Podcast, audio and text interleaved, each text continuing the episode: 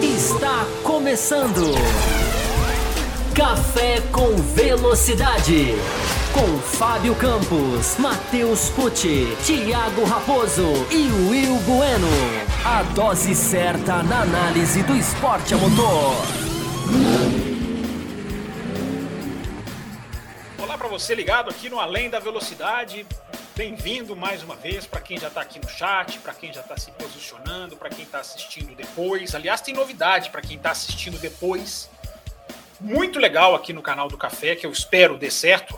Hoje é o primeiro dia que a gente vai testar aqui uma ferramenta que o YouTube supostamente nos disponibilizou. Daqui a pouquinho eu vou falar mais sobre isso. Além da velocidade, mais uma edição desse nosso bate-papo de quinta-feira, que tem mudado bastante né, a, maneira como o café interage com os seus ouvintes, né? A gente acaba tendo criado esse espaço aqui na quinta-feira, podendo bater um papo muito mais próximo, né, com a galera do chat, com a galera que manda pergunta na hashtag Além da Velocidade. Também tem uma coisa que eu quero falar sobre isso. Muita gente mandando pergunta, é, marcando a hashtag Além da Velocidade. Ah, muita gente ainda não, muitas perguntas, né? Muita, algumas pessoas mandando várias perguntas, o que é ótimo, enfim, não tem problema, pode mandar quantas perguntas quiser. Quem manda no Além da Velocidade? Tem. Sempre bom lembrar. Tem a sua, a sua pergunta respondida no comecinho do programa, né? A gente puxa aqui a, a hashtag antes da gente voltar para o chat aqui, para dar tempo de todo mundo ir entrando, se preparando, se ajeitando. Estamos aqui com 28 online já no comecinho da live. Deixa eu mandar um alô especial aqui para o grande Danilo Duarte, gente finíssima. Manuel está aqui, Walter Soares, é, falando aqui já sobre o marketing né, de Miami, que vai ser o tema um dos temas né, que a gente vai abordar, vamos responder as perguntas aqui, mas um foco nesse tema de Miami que está que tá estourando por aí.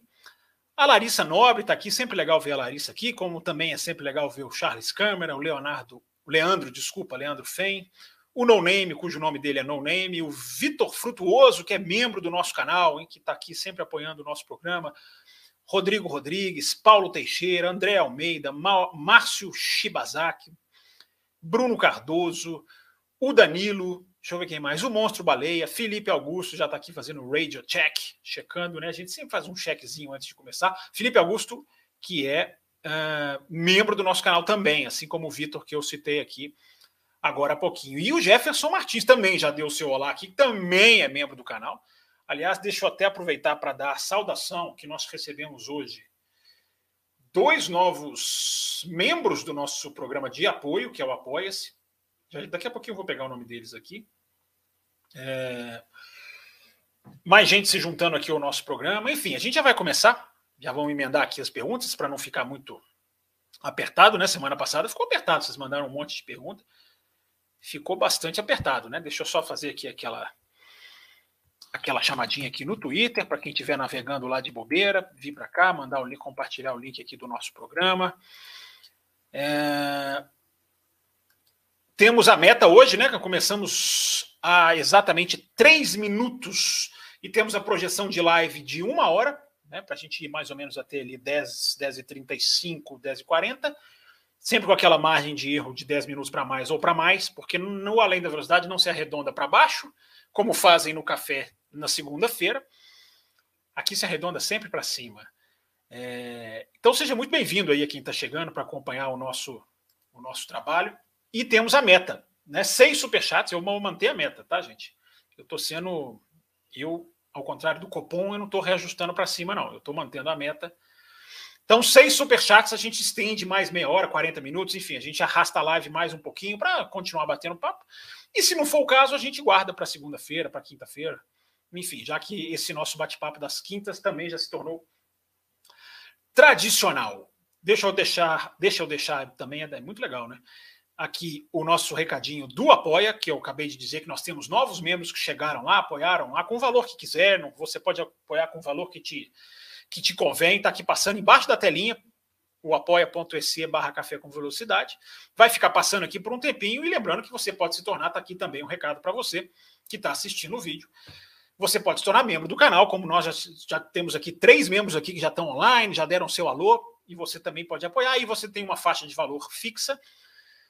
É, e se você está acompanhando esse programa e não está acompanhando ao vivo, você agora tem a opção gostei, o coraçãozinho aqui embaixo, que você pode contribuir com o programa mesmo sem estar assistindo ao vivo. É uma, é uma ferramenta que o YouTube está disponibilizando aí aos poucos para os canais, né? começou disponibilizando para os canais, digamos assim, mais famosos, mais populosos da plataforma, e agora chegou no café. Sinal de que o café também está crescendo, eu não sei se já liberou geral, mas nós já temos, o café já tem, já recebemos uma, uma mensagem do YouTube de que nós temos essa ferramenta disponibilizada.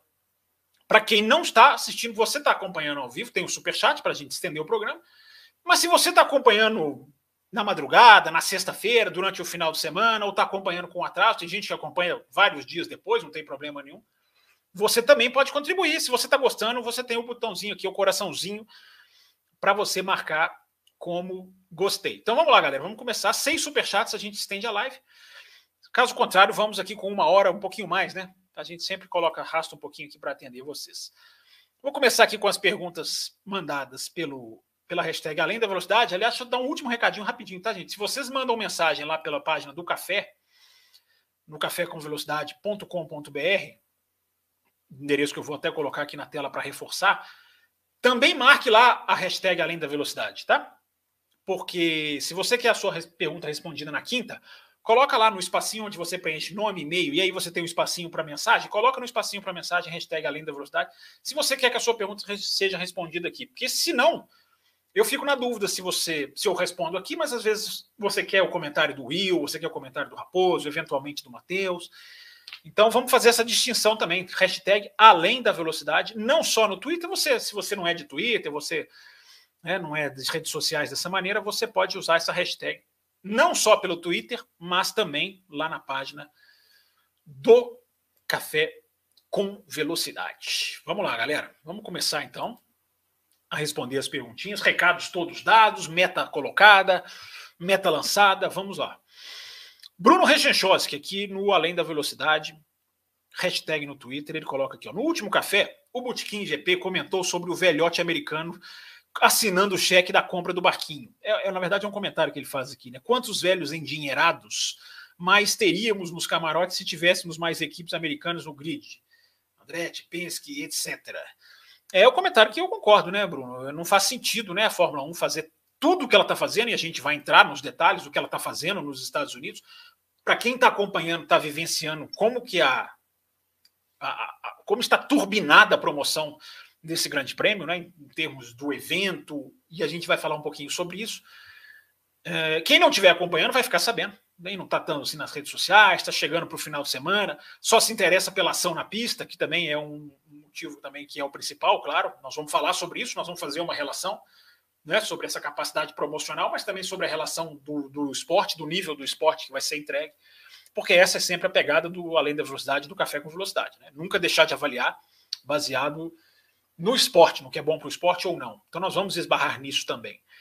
Mas eu concordo com o Bruno Regenchos, que é um contrassenso fazer tudo isso e bloquear, como eles estão bloqueando, uma tentativa tão aberta, né, tão escancarada de ter mais uma equipe é, americana no grid. Deixa eu ficar retinho aqui, que eu, eu torto aqui. Eu sempre vou me ajeitando durante a, durante a transmissão, fazendo aquela pausa para bebida, que hoje não é água, mas é bebida.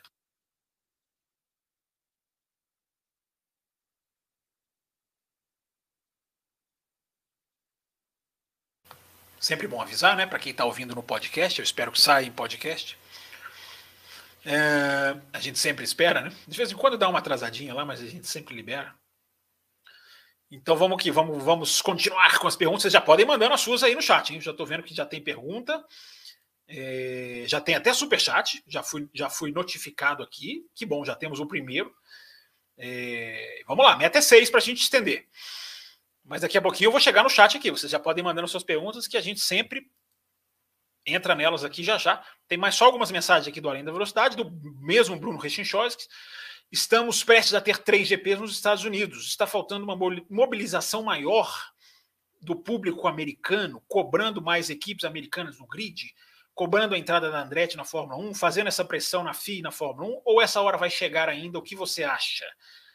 É boa pergunta, Bruno Rechenchowski. É, a gente não pode colocar isso nas costas do público americano, né? O público americano está conhecendo a Fórmula 1. Claro que tem muita gente que já acompanha de perto, mas você não pode colocar isso. O público tem que fazer essa pressão. Mas o público da Fórmula 1, o público inglês, o público alemão, o público brasileiro, né, o fã da Fórmula 1. É, a gente não pode colocar essa pressão nas costas do público americano. É claro que se eles cobrarem, é, é ótimo, será uma pressão talvez até maior, ter, talvez até mais efetiva do que se isso for cobrado por pessoas de outros países.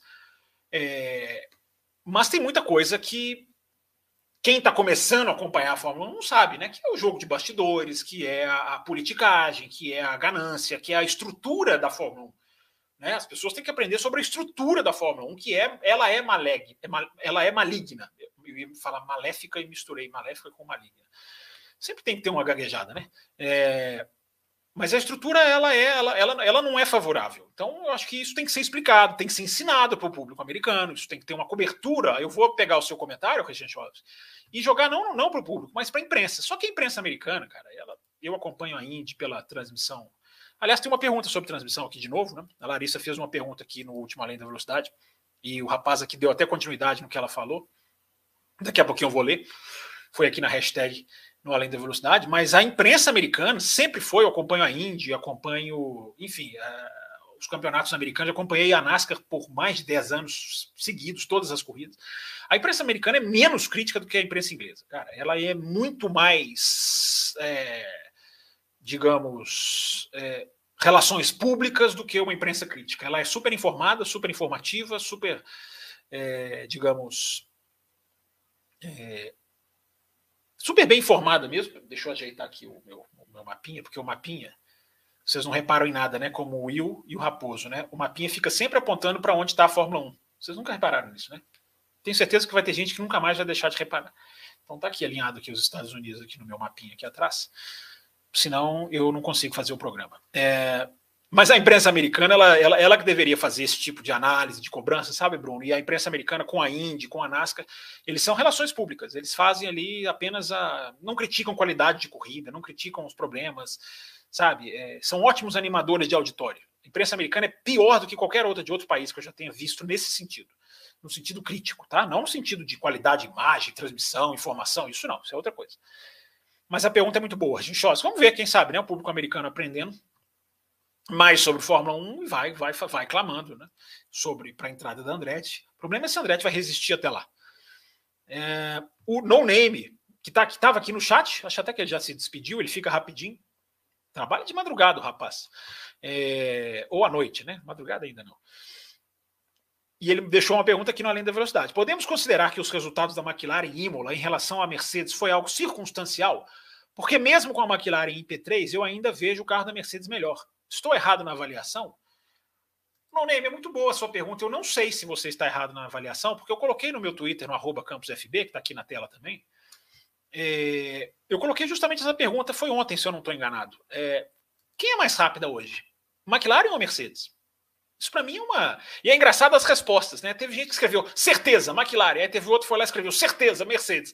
O que para mim é, rubrica a validade e a, e a, a, digamos, a pertinência da pergunta.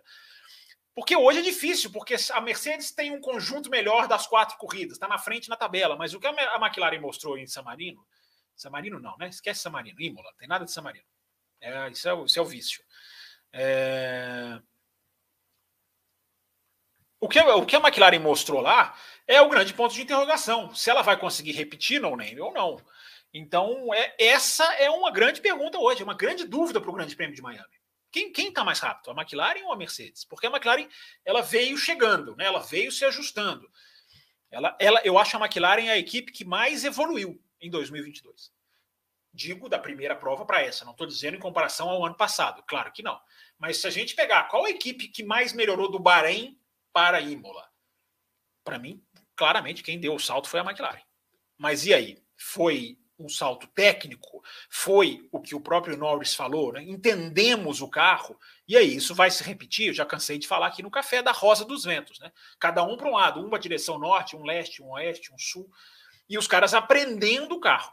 Então essa frase do Norris reforça isso que o café vem falando aqui há muito tempo. É o carro que ainda é um bebê, no sentido de ser compreendido pelos engenheiros. E foi muito interessante o Norris dizer que o grande trunfo em Imola foi conhecer, foi, foi, foi aprender mais, foi ter aprendido mais sobre o carro. É, o No Name deixa mais uma aqui, tem só mais duas, três aqui, aí eu venho para o chat, galera. Podemos considerar que os resultados. Ah, não, da McLaren já li. A outra dele aqui, ó. Vettel pedindo teste sem DRS. Parecia até que eu estava numa realidade paralela. A discussão chegou aos pilotos, diz aqui o No Name. É, No Name, é... e ouvintes, eu estou até preparando algum material sobre o DRS, tá, gente? Com informação, porque a gente sempre discutiu o DRS na base da opinião, da nossa postura de quem gosta, quem não gosta, a efetividade. Existem informações. Eu estou apurando algumas coisas ainda e eu vou deixar estrategicamente para falar sobre, o GP, sobre isso depois do GP de Miami. Que se não chover, como há a chance, eu tenho uma, uma confiança de que vai ser um, um enorme festival de, de, DRS. Aumentaram as zonas hoje, então eu não vou falar agora. Confesso para você, viu? Tá registrada aqui sua mensagem. O Vettel realmente fez isso. É importante dizer que hoje, quinta-feira, a Fórmula 1 anunciou que até aumentou as zonas do DRS em Miami, uma delas. Eu já tinha tweetado que as zonas já estavam muito grandes, é tão fácil de ver. E hoje eles aumentaram ainda. Então, como eu não quero ser mais técnico do que a técnica, né, vou dar o benefício da dúvida a, ele, a eles, embora eu acredite que vai, não vai ser legal. Mas eu vou esperar o Grande Prêmio acontecer e vou voltar no assunto, talvez até no Café Expresso. Ou além da velocidade, enfim, porque eu estou preparando aí, colhendo algumas informações. Essa palavra é importante. Sobre DRS, passado, presente e futuro. Aguardem, fiquem ligados. Uh, mais uma do No Name aqui, a última dele. Na live do Café segunda-feira, eu disse que o próximo alvo da Fórmula 1 é a China. Toto Wolff defende a existência de três corridas no país asiático. China é um mercado muito grande para ser ignorado. Tá aqui a mensagem do No Name. É, a gente esbarrou nisso aqui também. É, a China é um. A China vai se tornar a maior, a maior economia do mundo. E, e aí a Fórmula 1 vai correr lá. A gente já tem um piloto chinês que está lá puramente por causa disso. Né? Essencialmente por causa disso. O Marcelo Cesarino, sabe, Sud, está aqui, mandou aqui é, pela sua sensibilidade o que a, e, e, o que a Fórmula 1 permite, qual será o destino de Porsche e Audi? Ser Mercedes, campeã como motor e equipe, ou ser Footwork, Footwork Porsche de 1991, sem propósito e fiasco? Quando teremos pódios sobre as bandas de rock inglesas que foi prometido Pô, Marcelo, eu não me lembro de ter prometido um podcast sobre banda de rock inglesa em lugar nenhum, hora nenhuma. Mas, enfim, essa ideia é ótima.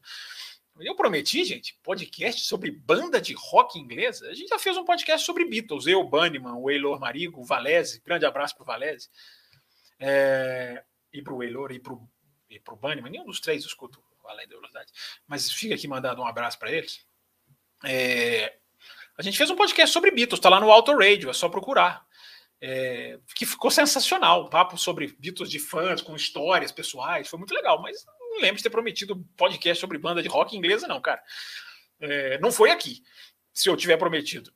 E respondendo a sua pergunta, é, é difícil dizer o que vai ser de Porsche e Audi. Elas tentam fazer, elas vão tentar fazer dos dois jeitos, ô Marcelo. Você certamente, você, ao contrário dos, dos citados aqui, você não perde um café, que eu sei, você é um dos nossos ouvintes mais antigos, é, a Porsche deve entrar no esquema Footwork Porsche. É um esquema um pouquinho diferente, né? mas no, no esquema motor, para fornecer motor para a Red Bull, trabalhar junto com a Red Bull. É, a Volkswagen já trabalha com a Red Bull, gente, no Rally, já trabalhou com a Red Bull no Rally, já existe uma parceria próxima. Eu já citei a parceria de, dos combustíveis, né? A, a Porsche trabalha com a Exxon, até em pesquisa e desenvolvimento, tudo leva a, a ser Red Bull eu acho que a chance de ser Red Bull Porsche é maior até do que a Audi entrar. Eu vou dizer para vocês. Embora a Audi também esteja muito perto, e a Audi faria a outra, a outra parte da sua pergunta, Cesarino. Ela seria como equipe e motor. É o que ela quer. Né? Eu espero que ela não consiga. Eu espero que ela entre como equipe e aumente esse grid tão pobre, né? de tão poucos carros é, que a gente tem que a gente tem hoje na Fórmula 1. Há ah, essa possibilidade, embora ela não seja mais provável. A, a Fórmula 1 quer a Audi quer comprar uma equipe. E já chegou perto de estar fechado com a McLaren, a gente já falou aqui que isso esfriou. Na nossa live sobre, no nosso Além da Velocidade sobre Audi e Porsche, que é facinho você achar no café, no canal do café. É uma, é uma tá lá com a capinha, o verdinho, né? Que o, Além da Velocidade é, é o bloco verde do Café com Velocidade, aqui as segundas-feiras é o bloco vermelho. É, e tá lá com áudio porte na capa, assim, na imagem, bem distinto. É fácil, fácil de achar para você ouvir. Enquanto as nossas hashtags estão passando aqui embaixo, as nossas, os nossos endereços nas redes sociais, melhor dizendo. Então, é, a, Porsche, a Audi já conversou com a McLaren, não foi para frente. Hoje fala-se muito mais em. Já chegou a Alfa Romeo muito perto, hoje talvez não esteja tanto. E aí o que coloca meio na pole position Williams e Aston Martin para serem compradas pela Audi, mas tá tudo tudo tudo fluindo, cada hora mudando de um lado para o outro, as conversas estão acontecendo e vamos esperar para ver quem a Audi quem a Audi compra. Já deixaram like, gente? Temos quase 100 pessoas online aqui. Eu nem vou olhar o número de likes para não, não me irritar. É... Vocês já deixaram like de vocês? E eu estou esperando aqui seis superchats para a gente estender a live, hein? A meta é de seis superchats. Nós ainda não chegamos lá, não. Já temos 20 minutos, já temos um terço do caminho percorrido aqui. Mas vamos começar a falar aqui do GTP de Miami. Deixa eu, ver a, deixa eu ler a última hashtag aqui, que é do Pedro Henrique Alves. Ele colocou aqui na hashtag Olá, Fábio. Achei interessante a resposta sobre sua relação com as transmissões internacionais na última AV, além da velocidade, né? Uh, na sua opinião, o que falta para as transmissões brasileiras alcançarem nível ao menos parecido com as transmissões internacionais? Obrigado, e ele parabeniza aqui o nosso trabalho. É... Pedro, assim, é difícil falar o que, que, falta, né? É muito, é muito, é muita coisa, é muito, é uma coisa muito pessoal, enfim. É, é difícil ficar aqui falando falta fazer isso. É, é um, são universos muito diferentes o, das transmissões. É, eu acho que o que falta, eu acho que o que, é, o que seria importante é, é os, é ter um nível de envolvimento dos narradores e comentaristas é parecido com o envolvimento dos de lá. É, é, esse é o motor da transmissão. O motor, a transmissão lá, ela é mais técnica, ela é mais rica, ela é mais abrangente. Mas não, não é isso que faz a diferença. Se você tiver um envolvimento dos profissionais, quer dizer, isso faz a diferença, mas não é só isso que faz a diferença. Se você tiver um envolvimento dos profissionais, é, você consegue, o, o, telespectador da televisão, ele percebe isso, cara. Ele, ele, nota, ele vai junto, ele se envolve, também. Agora, se você tem profissionais que estão lá para fazer brincadeirinha, para dar apelidinho para nome de piloto, ou que não, ou que as pessoas percebem que o cara não está mais inteirado com as coisas que estão acontecendo profundamente, aí você tem um distanciamento né, da qualidade das transmissões que fica vai ficando muito para trás. Eu gosto sempre de citar o exemplo do David Croft, que é o narrador da TV inglesa, que eu já critiquei aqui semana passada, porque é, defendeu o DRS de uma maneira muito ostensiva. É direito dele defender o DRS mas ele meio que esqueceu que a corrida teve ultrapassagem em Imola, mesmo com pista molhada, e, e ele meio que indicou que a corrida estava muito ruim quando não estava. Acho que ele passou do ponto. Mas o David Croft, né, ele é um, teve uma pré-temporada em que ele foi na pré-temporada de 18 para 19, é, em que ele contou na pré-temporada como que ele estava treinando para fazer a narração do Grande Prêmio da Austrália, da largada do Grande Prêmio da Austrália. Ele contou como ele estava preocupado em não errar, em, em, em treinar porque a Racing Point não era mais Force India, enfim, é, a equipe que mudou de cor, mas não mudou de nome, a Sauber era Alfa Romeo, enfim, aquelas mudanças daquele, daquela, daquela virada de ano. E eu me lembro que fiquei pensando, poxa, o cara tá dividindo aqui com o público uma preocupação dele já treinando para largar para fazer a largada na Austrália, né? Será que a gente tem isso nas transmissões, nas transmissões nacionais? Eu já vi tantos exemplos de despreparo, cara, do cara não é, era simples o cara ter lido o nome de uma curva, o número de uma curva, coisa que pro coisa que pro pro jornalista é obrigação, cara, não é pro, não é, fã não é. É... E eu tenho, contando aqui rapidinho, né? Eu, eu esbarrei com. Me assustei, sabe, com as transmissões nacionais. Quando a gente estava fazendo aqui o café, bem após a confirmação do Magnussen na, na Haas, e eu falei aqui, né? Disse no café, até virou um, um recorte do café, que está na página do café, antes de anunciar o Magnussen, né? De que era a hora da Haas dar aquele passo de não vender o lugar, né? É, que a Fórmula 1 já está se tornando sustentável a ponto de uma equipe não precisar vender com tanta voracidade, precisa de dinheiro, precisa. Mas a Haas já poderia vislumbrar escolher um piloto não por causa do dinheiro. E eu falei isso antes, né? E, e dias depois, a Haas foi lá e fez exatamente isso, escolheu o Magnussen. E eu falei isso aqui no café, e eu me lembro que um dos meninos, eu não sei se foi o Will, se foi o Matheus, é, eu falei, não tem, não tem. Um deles falou que, ah, 20 milhões do Magnussen. Eu falei, não tem isso. E aí um deles até foi lá pegar o nome e falou no final do programa: não, tem sim um jornalista brasileiro, fez certíssimo. Né? Tem sim um jornalista brasileiro que afirma que ele pagou 20 milhões Né? E eu fiquei com isso na cabeça. E fui atrás, né? Falei, olha, é um piloto brasileiro, talvez um jornalista brasileiro tenha dado a informação. Para minha enorme surpresa de que era uma coisa né, escrita por um blogueiro. É, eu gosto de chamar de blogueiro porque tem lá o blog dele, pertencente ao ex-canal que transmitia a Fórmula 1, sem nenhuma base absolutamente da cabeça dele, cara os 20 milhões, as pessoas acreditaram, porque não é culpa das pessoas, né? Quando você segue um jornalista, você a premissa é de que você vai acreditar no que esse cara publica, mas não tinha nenhum fundamento, cara, nenhum fundamento. Aí eu fui atrás da imprensa internacional, coloquei lá no meu Twitter, imprensa dinamarquesa? Eu coloquei lá a, informação da Juliane Serrazoli, brasileira, de que o Magnussen não estava levando nenhum dinheiro, não levou, nenhum, não levou nenhuma quantia naquele momento. Agora pode estar até mudando isso. Né? E, e aí, indo atrás disso, indo atrás dessa informação, eu esbarrei com um vídeo dos, dos, dos comentaristas da TV Bandeirantes, num programa lá do canal. Um espetáculo absolutamente lamentável de torcida, de, de, de, rancor, de mau jornalismo, sabe? Um, um programa lá de uma mesa redonda e os caras desancando a raça porque vendeu o lugar é, para o Magnussen, e aí falando que. E aí só botando cena de batida do Magnussen. Cara, eu lembro que eu vi aquilo e pensei, é, a gente não avançou nada, cara. Nós ainda estamos no tempo do Senna e Prost, em que o Prost era um vilão, inimigo público, um mau caráter contra o Seninha, super lindo, maravilhoso, herói nacional.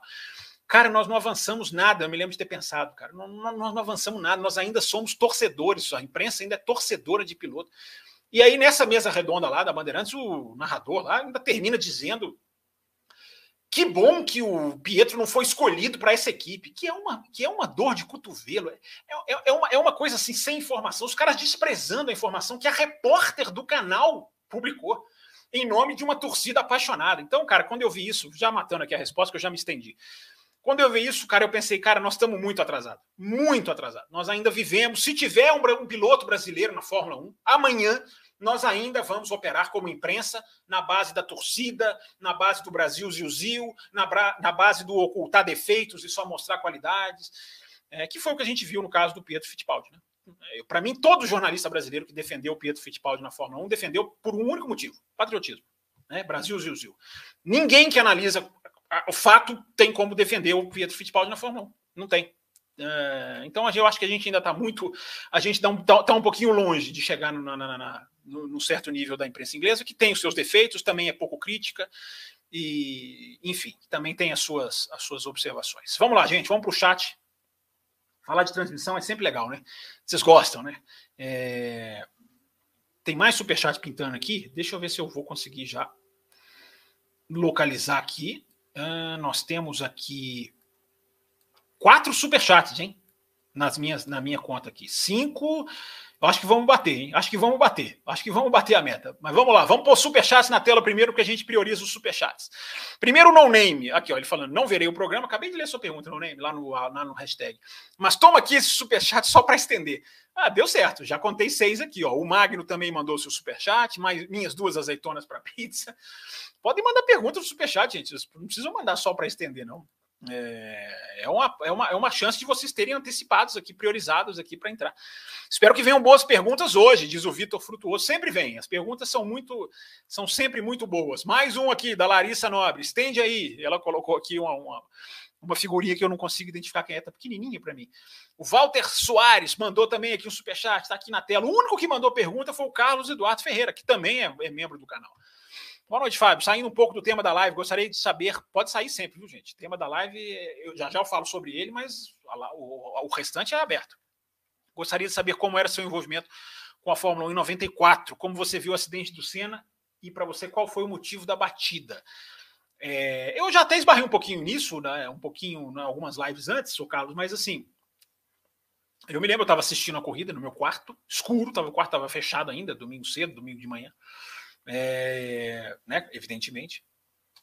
E o meu envolvimento era de fã, puramente de fã. Eu era adolescente é, e assistia todas as corridas, já gostava, né? Já, já, já acompanhava de uma maneira bem, bem. Eu não me lembro se eu já tinha, não, ainda não tinha, não, não tinha, eu não tinha, eu não tinha escolhido trabalhar com Fórmula 1 ainda não, porque aí veio a morte do Senna que me fez ter um envolvimento até meio que por tabela muito maior com a Fórmula 1.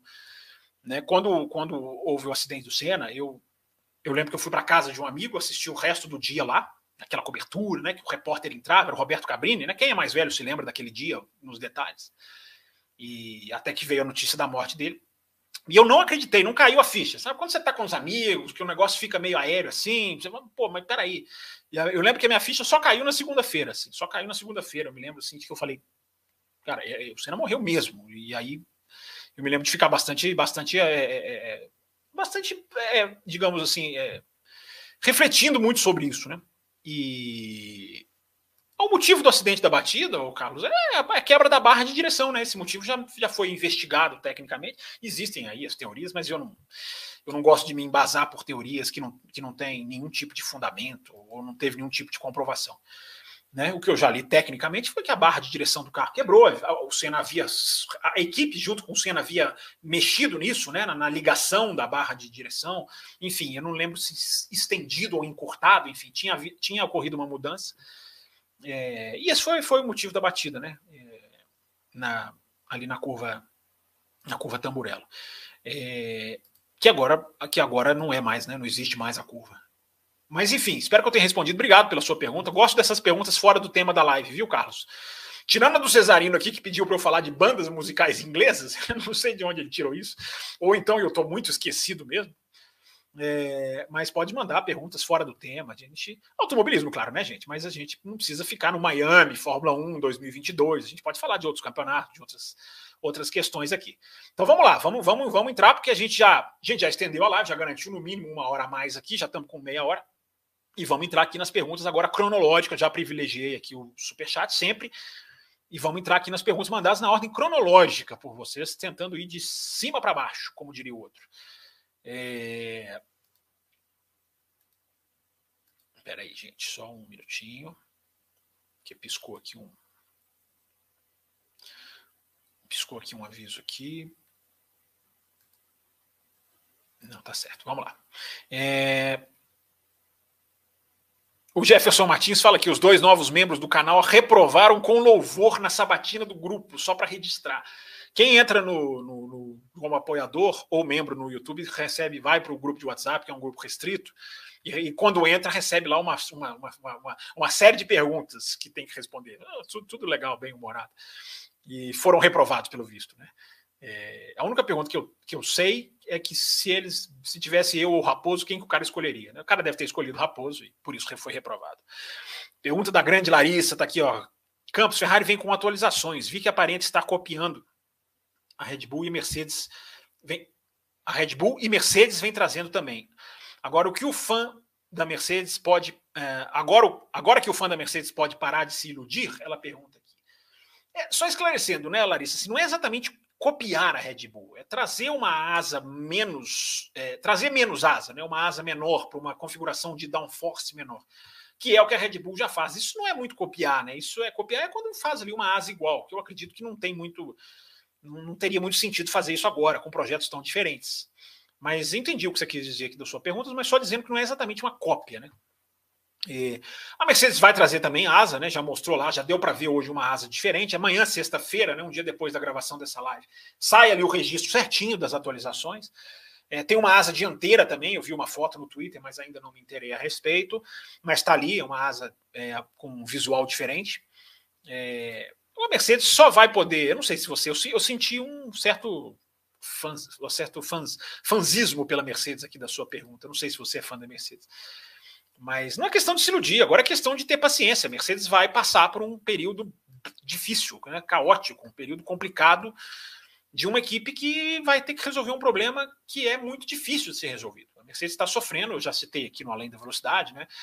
É, existem várias teorias de engenheiros, né? teorias de, de, engenheiros da Fórmula 1. Eu acho que tem um, um pingo de, de mérito para a gente analisar, independente de, de ser, de ser é, é, é informação ou não, é, é, é, importante, porque eu já falei aqui, né? os outros engenheiros estão estudando muito o que está acontecendo com a Mercedes. Vocês podem ter certeza disso, o engenheiro da Aston Martin, o engenheiro da Alfa Romeo, o engenheiro da Red Bull. os caras estão entendendo muito ali, mais ou menos na, na linha do que não fazer. Né? E já tem um café expresso aqui no canal sobre esses problemas todos da Mercedes. Enfim, posso falar mais sobre a Mercedes, se vocês quiserem, posso entrar um pouquinho mais na parte técnica, mas respondendo a pergunta da Larissa aqui, é, vai ser preciso ter paciência, Larissa. Eu não acredito que vai ser uma resolução de uma hora para outra, não. Posso estar errado, né? Fórmula 1, surpresas acontecem. É... O Sebastian Vettel já deu aqui o oi dele. É sempre bom, né? Acompanha a nossa live, entende a língua portuguesa. E o DLG pergunta aqui, Sebastian Vettel, para onde você vai? Então tá aqui a galera já interagindo aqui no chat. Paulo Jesus Guimarães, que é sempre figurinha aqui da nossa live. Obrigado, Paulo, por estar sempre presente aqui com a gente, mandando perguntas sempre legais. Alguns canais dizem que Vettel pode se aposentar caso o Aston Martin não melhore. É possível isso acontecer? Paulo, é exatamente isso que está pegando. É exatamente isso. Você já meio que respondeu na sua pergunta. O Vettel deu uma declaração, eu só fui vê-la depois da corrida, embora ele tenha dado antes ali na sala de entrevistas do Grande Prêmio de, de Imola em que ele deixou isso muito aberto. Eu vou até twittar sobre isso, eu já até reservei uns textos ali para matar esse assunto, e já e vou twittar sobre isso mais depois lá da corrida. É, meus, meus tweets são assim, cara. É, eu vou twittar no dia 25, é meio maluco assim. É, e é exatamente isso, Paulo. A questão do Vettel com Aston Martin, assumidamente por ele, é essa. Vai ver se o carro evolui ou não.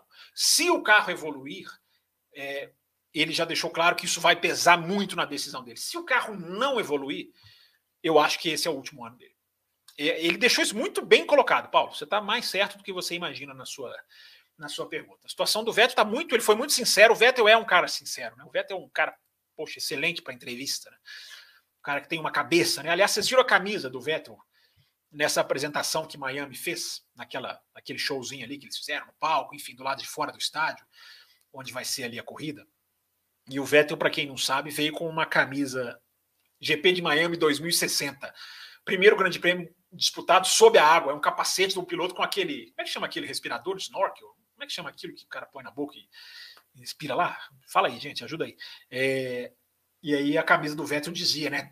Tome uma atitude agora ou vá nada, ou nade, nade depois né? Porque é uma sacada genial, né? Porque Miami é uma das cidades, é uma cidade litorânea, e essas cidades litorâneas correm um enorme risco daqui a, a, a alguns anos com o aquecimento, aumento do nível dos oceanos. Então, achei muito legal, a, muito pertinente a, camiseta do Vettel. Vocês viram? Não? Vocês repararam? Vocês não reparam em nada, né? Vocês são igual o Raposo e o Will. Ligou o computador na tomada hoje? Diz aqui o Daniel Rosa. Não, não liguei, Daniel. Esqueci de novo. Tá aqui, eu liguei no computador, mas esqueci. É, daqui a pouquinho eu ligo e vocês esperam aí 10, 15 segundinhos. Já virou tradicional, Daniel. Já virou tradicional. É, é até bom que eu estico a perna. Ficar duas horas sentado aqui falando é fácil, não, entendeu? Pausa para bebida.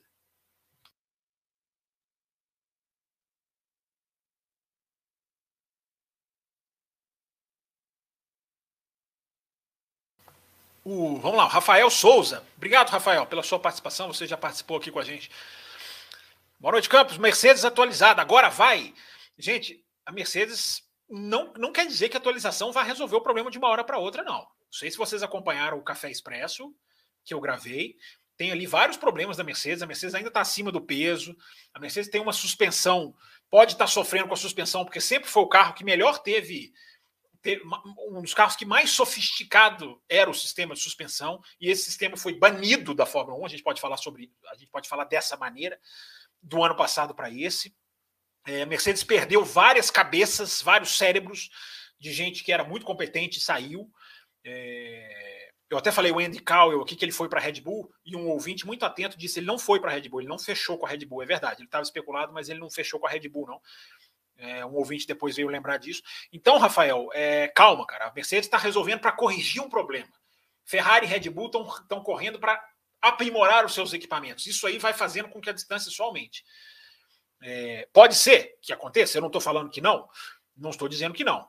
Eu, quem me conhece sabe que eu não sou de prever futuro. Mas é, eu, a minha, a, minha, a minha análise é de que os caras podem, eles podem sim é, dar um avanço de performance. Agora, esse agora vai que vocês colocam aqui, eu não, não aposto nele, não. Mas se eu tiver errado, podem me cobrar depois, enfim. Eu, aliás, eu espero estar errado, né? Porque se tem uma coisa que eu não entro, é nessa de finalmente acabou a era Mercedes, que bom ver os caras andando atrás. Eu não, não compactuo desse pensamento. Para mim, era, era a hora da Mercedes não ter caído, cara. Era a hora de estar ali Ferrari, Red Bull e Mercedes. Então, tomara que eu esteja errado. Mas acho que não vai ser fácil assim, não. É, uma atualização resolve, não. Mas, carro novo, tudo pode acontecer. Campos, você tem alguma informação sobre uma possível troca de assoalho da Mercedes em Miami? É, não sei se o assoalho vai ser uma peça, viu, Leandro? Eu, eu, eu sempre recomendo esperar sexta-feira e ficar atento naquela lista que, a, que as equipes têm que divulgar. É, assoalho, cara, eu vi sobre um assoalho novo da Mercedes, eu não lembro se era para Miami. Mas fica ligado, Leandro, obrigado pela sua pergunta, mas daqui a algumas horas você vai ter a sua resposta. Daqui a algumas horas a gente vai descobrir. As asas meio que já estão claras ali, né? É, dá para ver, os repórteres pegam no olho, né? Os repórteres estavam respondendo o ouvinte sobre a questão do envolvimento, né? Da qualidade das transmissões.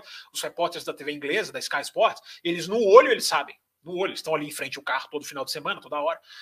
Então eles batem no olho ali e também hoje em dia nem é difícil, né? Porque os desenhos das asas estão sendo bem, bem claros, né? Ficando bem, bem, bem divergentes uns dos outros. Perguntas sempre boas, né, galera? Vocês, como sempre, ajudando bastante. Só falta deixarem o like, né? Pô, 132 ao vivo aqui. Eu repito, eu tô com medo de olhar o like na, na, na, minha plataforma, que eu não vejo likes ao vivo. Eu teria que abrir o YouTube aqui e aí ia dar um, um eco, enfim. Eu não, eu não vou ver para não me irritar, porque vai estar tá 132 ao vivo aqui, 20 likes. Tomem, tomem tenência, vocês dois. Eu vou começar a fazer meta de like. Ah, vou fazer isso. Começar a fazer meta de like para estender essas lives. Vocês não são fáceis, tem que cobrar vocês, poxa. É... Vamos continuar, que as perguntas estão muito legais, como sempre. O, o Walter Soares comentou aqui, não mandou a pergunta, mas comentou aqui: Mercedes tinha que voltar ao topo, meio do Lewis, para calar aquele velho Helmut Marco. É, o Walter, o Marco provoca, eu acho que isso faz parte do jogo, cara. Eu não chamo ele de asqueroso assim, não. Talvez você seja torcedor da Mercedes, te incomode mais. Eu acho que faz parte do jogo. Acho as declarações do Helmut Marko muito planejadas, muito, muito estratégicas. O cara faz para provocar mesmo. Então, esporte tem isso, gente. É, não me incomoda, não. Não sei que o cara fale uma besteira sem tamanho. André Almeida tá aqui também. Não é triste que os melhores tilcódromos estejam fora da Fórmula 1?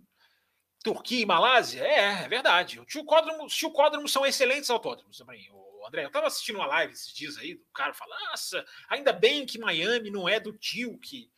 É, gente, assim, eu não consigo entender como certo. Aliás, eu consigo, né? Certos narradores né, que não precisa nem dizer quem, que gritaram isso um dia e as pessoas compraram. Eu tô com você, André. Eu acho que o tio Códromo são ótimos. Gente, Malásia não é ruim, China não é ruim, cara. China tem retonas, retas grandes. Aquele cotovelo onde o Ricardo fez ótimas ultrapassagens, a curva 1 da China, eu acho um barato, aquela curva cara, caracol que vai indo para dentro dela mesma.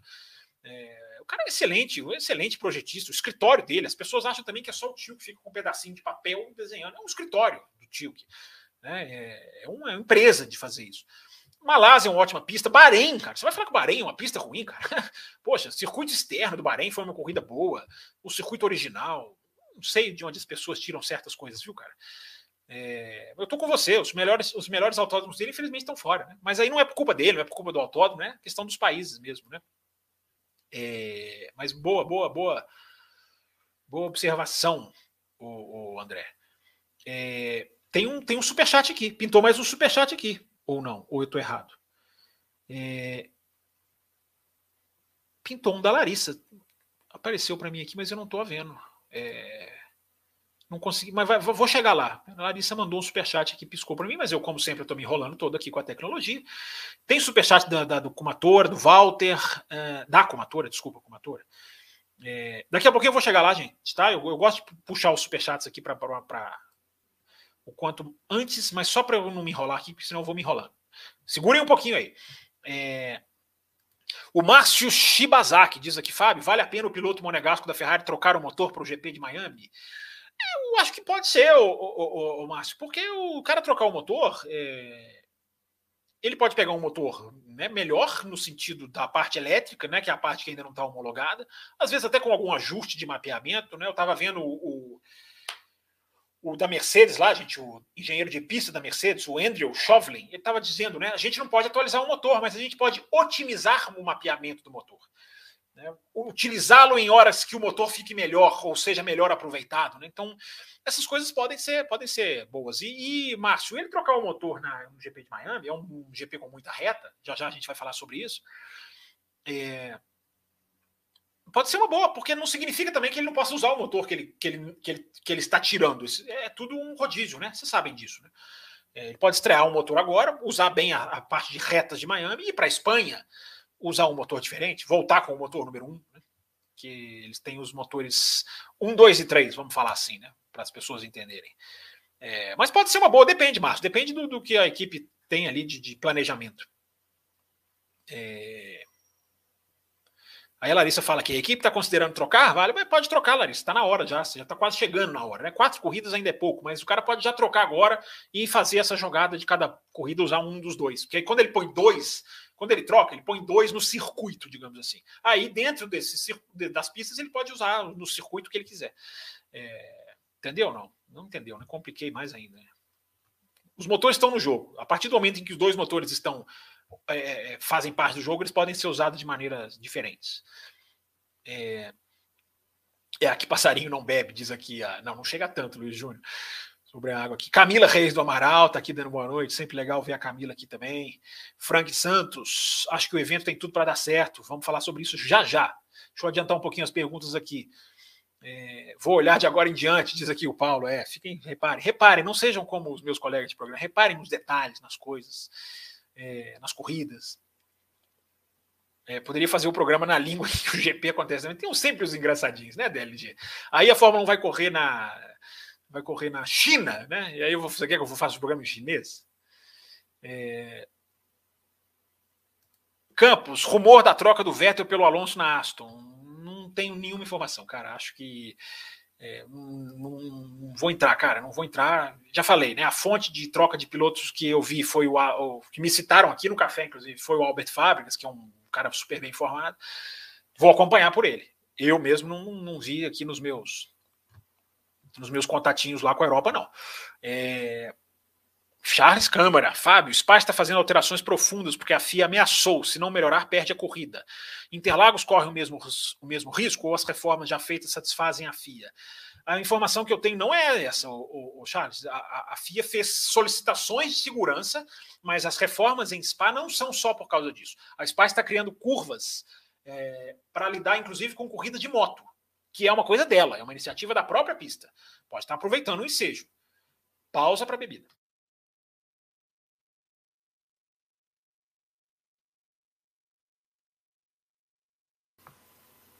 É, não chegou nesse ponto, não. Já aconteceu de, de, de, de, isso existir mesmo, Charles. De, Ben não fazia isso, né? Ó, ou muda ou a gente não volta.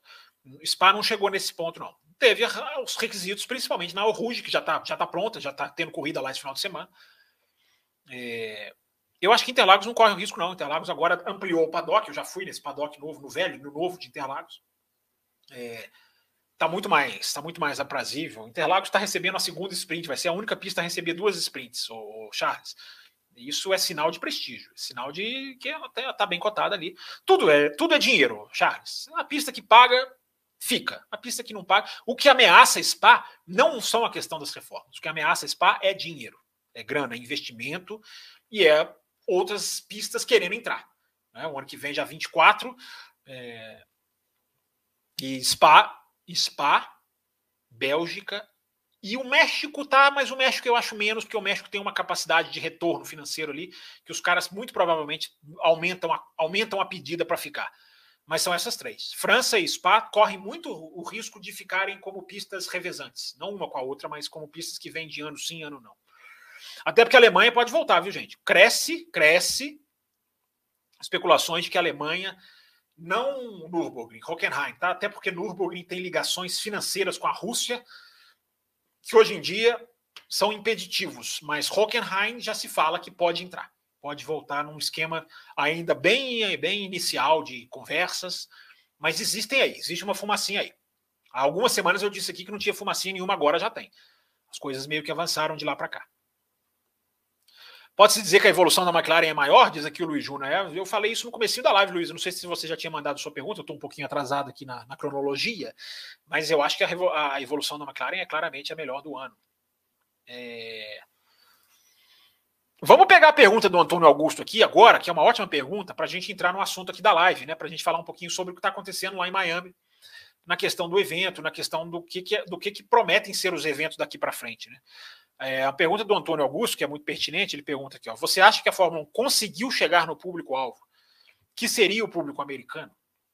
E aí agora a gente entra, a deixa é perfeita para a gente falar um pouquinho sobre o que está acontecendo lá em, lá em Miami e nessa, até nessa parte, né? É, é, essa parte extra-pista que, tá, que é também muito importante. É, a Fórmula 1 ainda está alcançando, ainda está engatinhando, eu diria. É... Antônio, foi o Antônio que fez a pergunta? Sumiu, eu fechei aqui. Fechei sem querer, que perdi a, a minha sequência de perguntas aqui onde eu estava. É... Mas a Fórmula 1 ainda está esbarrando em uma certa conquista do público. Foi o Antônio mesmo, achei aqui. É... Em conquistar o público americano. O, o, o percentual de, de, americanos que assistem esportes, e o, o americano é muito envolvido com basquete, com futebol americano, com beisebol, com a liga de hockey, enfim, os caras têm uma são uma potência em termos de público e marketing esportivo, não só em qualidade técnica, né, fora a Índia, a NASCAR, por exemplo. É, e esse percentual ainda é pequeno. Só que a projeção de crescimento, eu coloquei isso no meu Twitter tem um mês atrás, mais ou menos. Se a projeção de, de crescimento continuar, a Fórmula 1 dobra em cinco anos o público que ela tinha. O público que era em 2017 ou 2018, é, para o público que vai ser em 2022 ou 3.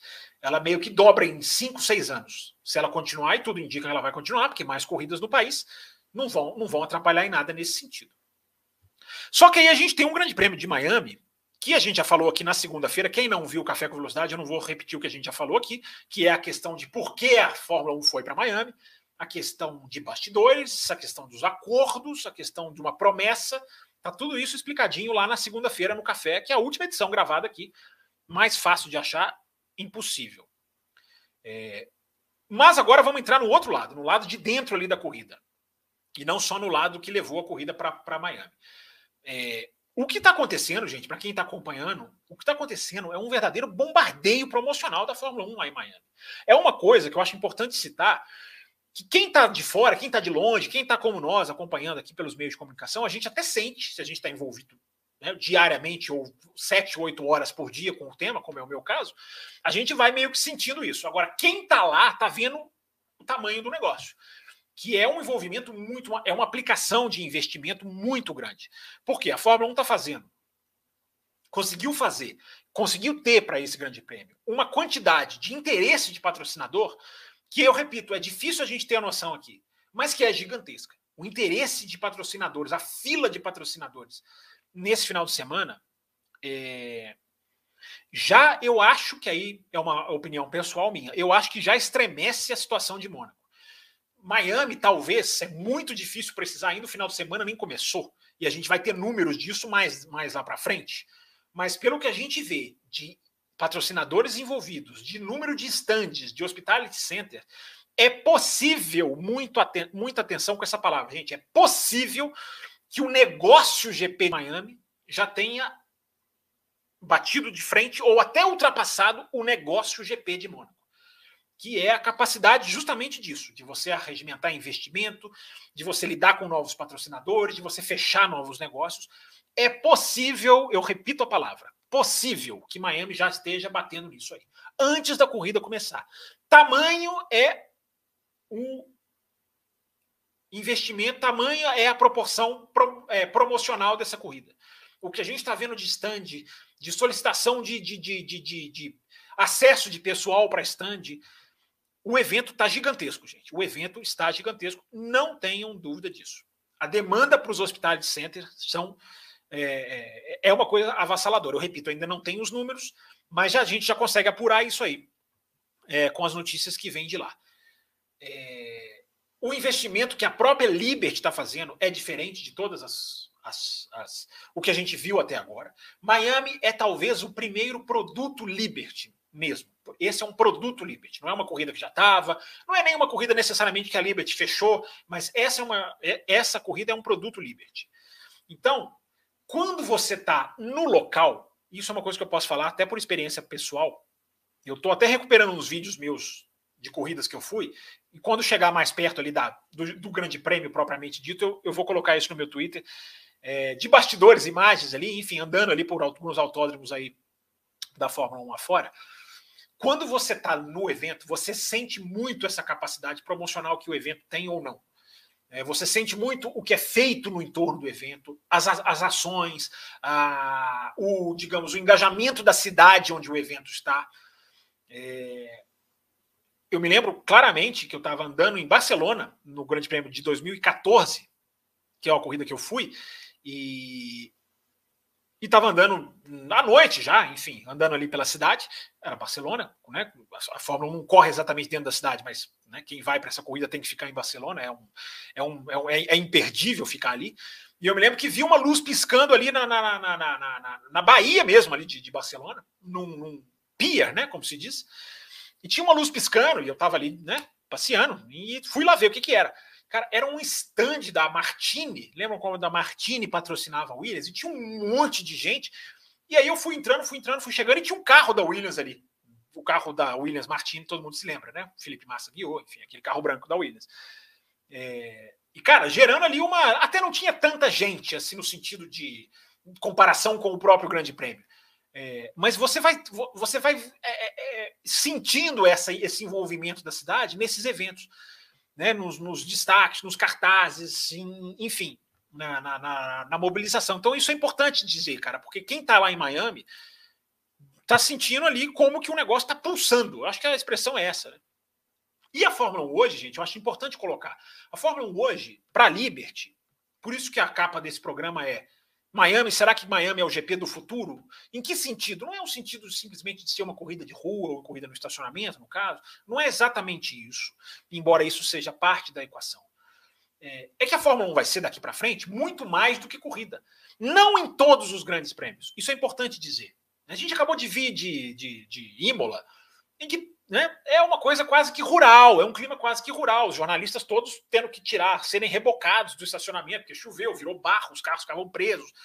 Né, vários jornalistas passaram por isso, né, de, de, de atolar mesmo o carro no estacionamento. E um clima, assim, repito, praticamente rural, que é como é o de Spa-Francorchamps, que é um, um, que eu conheço também. É, então a gente vai ter tipos de grandes prêmios. Agora, este tipo de grande prêmio de Miami vai ser cada vez mais comum tipo de grande prêmio disputado no centro de uma cidade famosa, de uma cidade que a Liberty chama cidade de destino, super trabalhado, super promoção, com aquilo que a gente viu ontem, quem não assistiu, está no canal do, do, do, YouTube da Fórmula 1, né, apresentação dos pilotos, e cada hora entra um no palco, e joga boné, e enfim, e cada um fala um pouquinho no microfone, é, aquele tipo de, de, de, de cerimônia, aquilo vai ser cada vez mais explorado eu acho até que não só nos Estados Unidos, certamente nos Estados Unidos, Las Vegas, vai, Las Vegas vai ser uma coisa ainda muito maior, eu não tenho dúvida disso, porque é uma cidade mais, mais é, digamos assim. É, Miami é um, um, enorme destino turístico, né? mas Las Vegas é uma cidade, digamos assim, mais glamourosa do que Miami, embora Miami também tenha o glamour. Vá, vide barquinhos, vide barquinhos na Marina Falsa lá. Aliás, eu até coloquei isso no Twitter, hoje só fazer um parênteses aqui.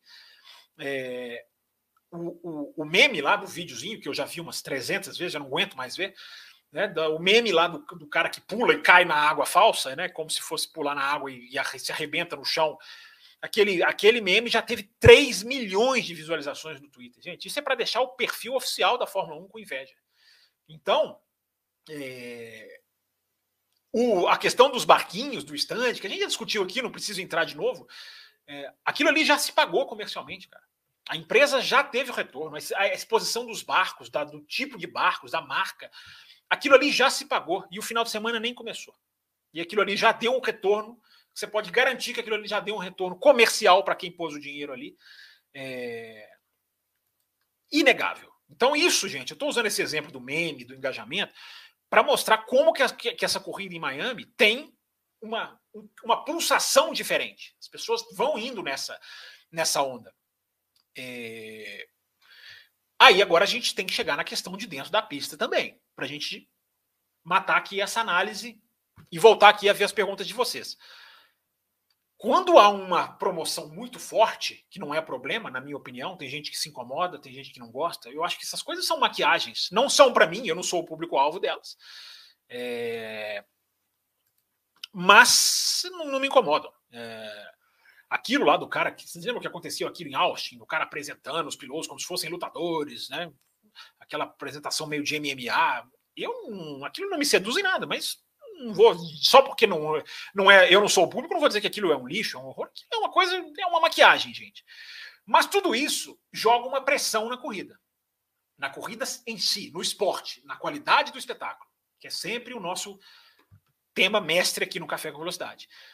Isso cria uma pressão para se entregar alguma coisa. Porque se tem tudo isso e a corrida é, é ruim, ou alguma coisa não dá certo na corrida, alguma coisa mais séria, toda essa publicidade ganha um contorno negativo. Ela passa a ser, é, a, a, a, digamos assim, a imagem da corrida passa a não ser tão limpa, tão límpida.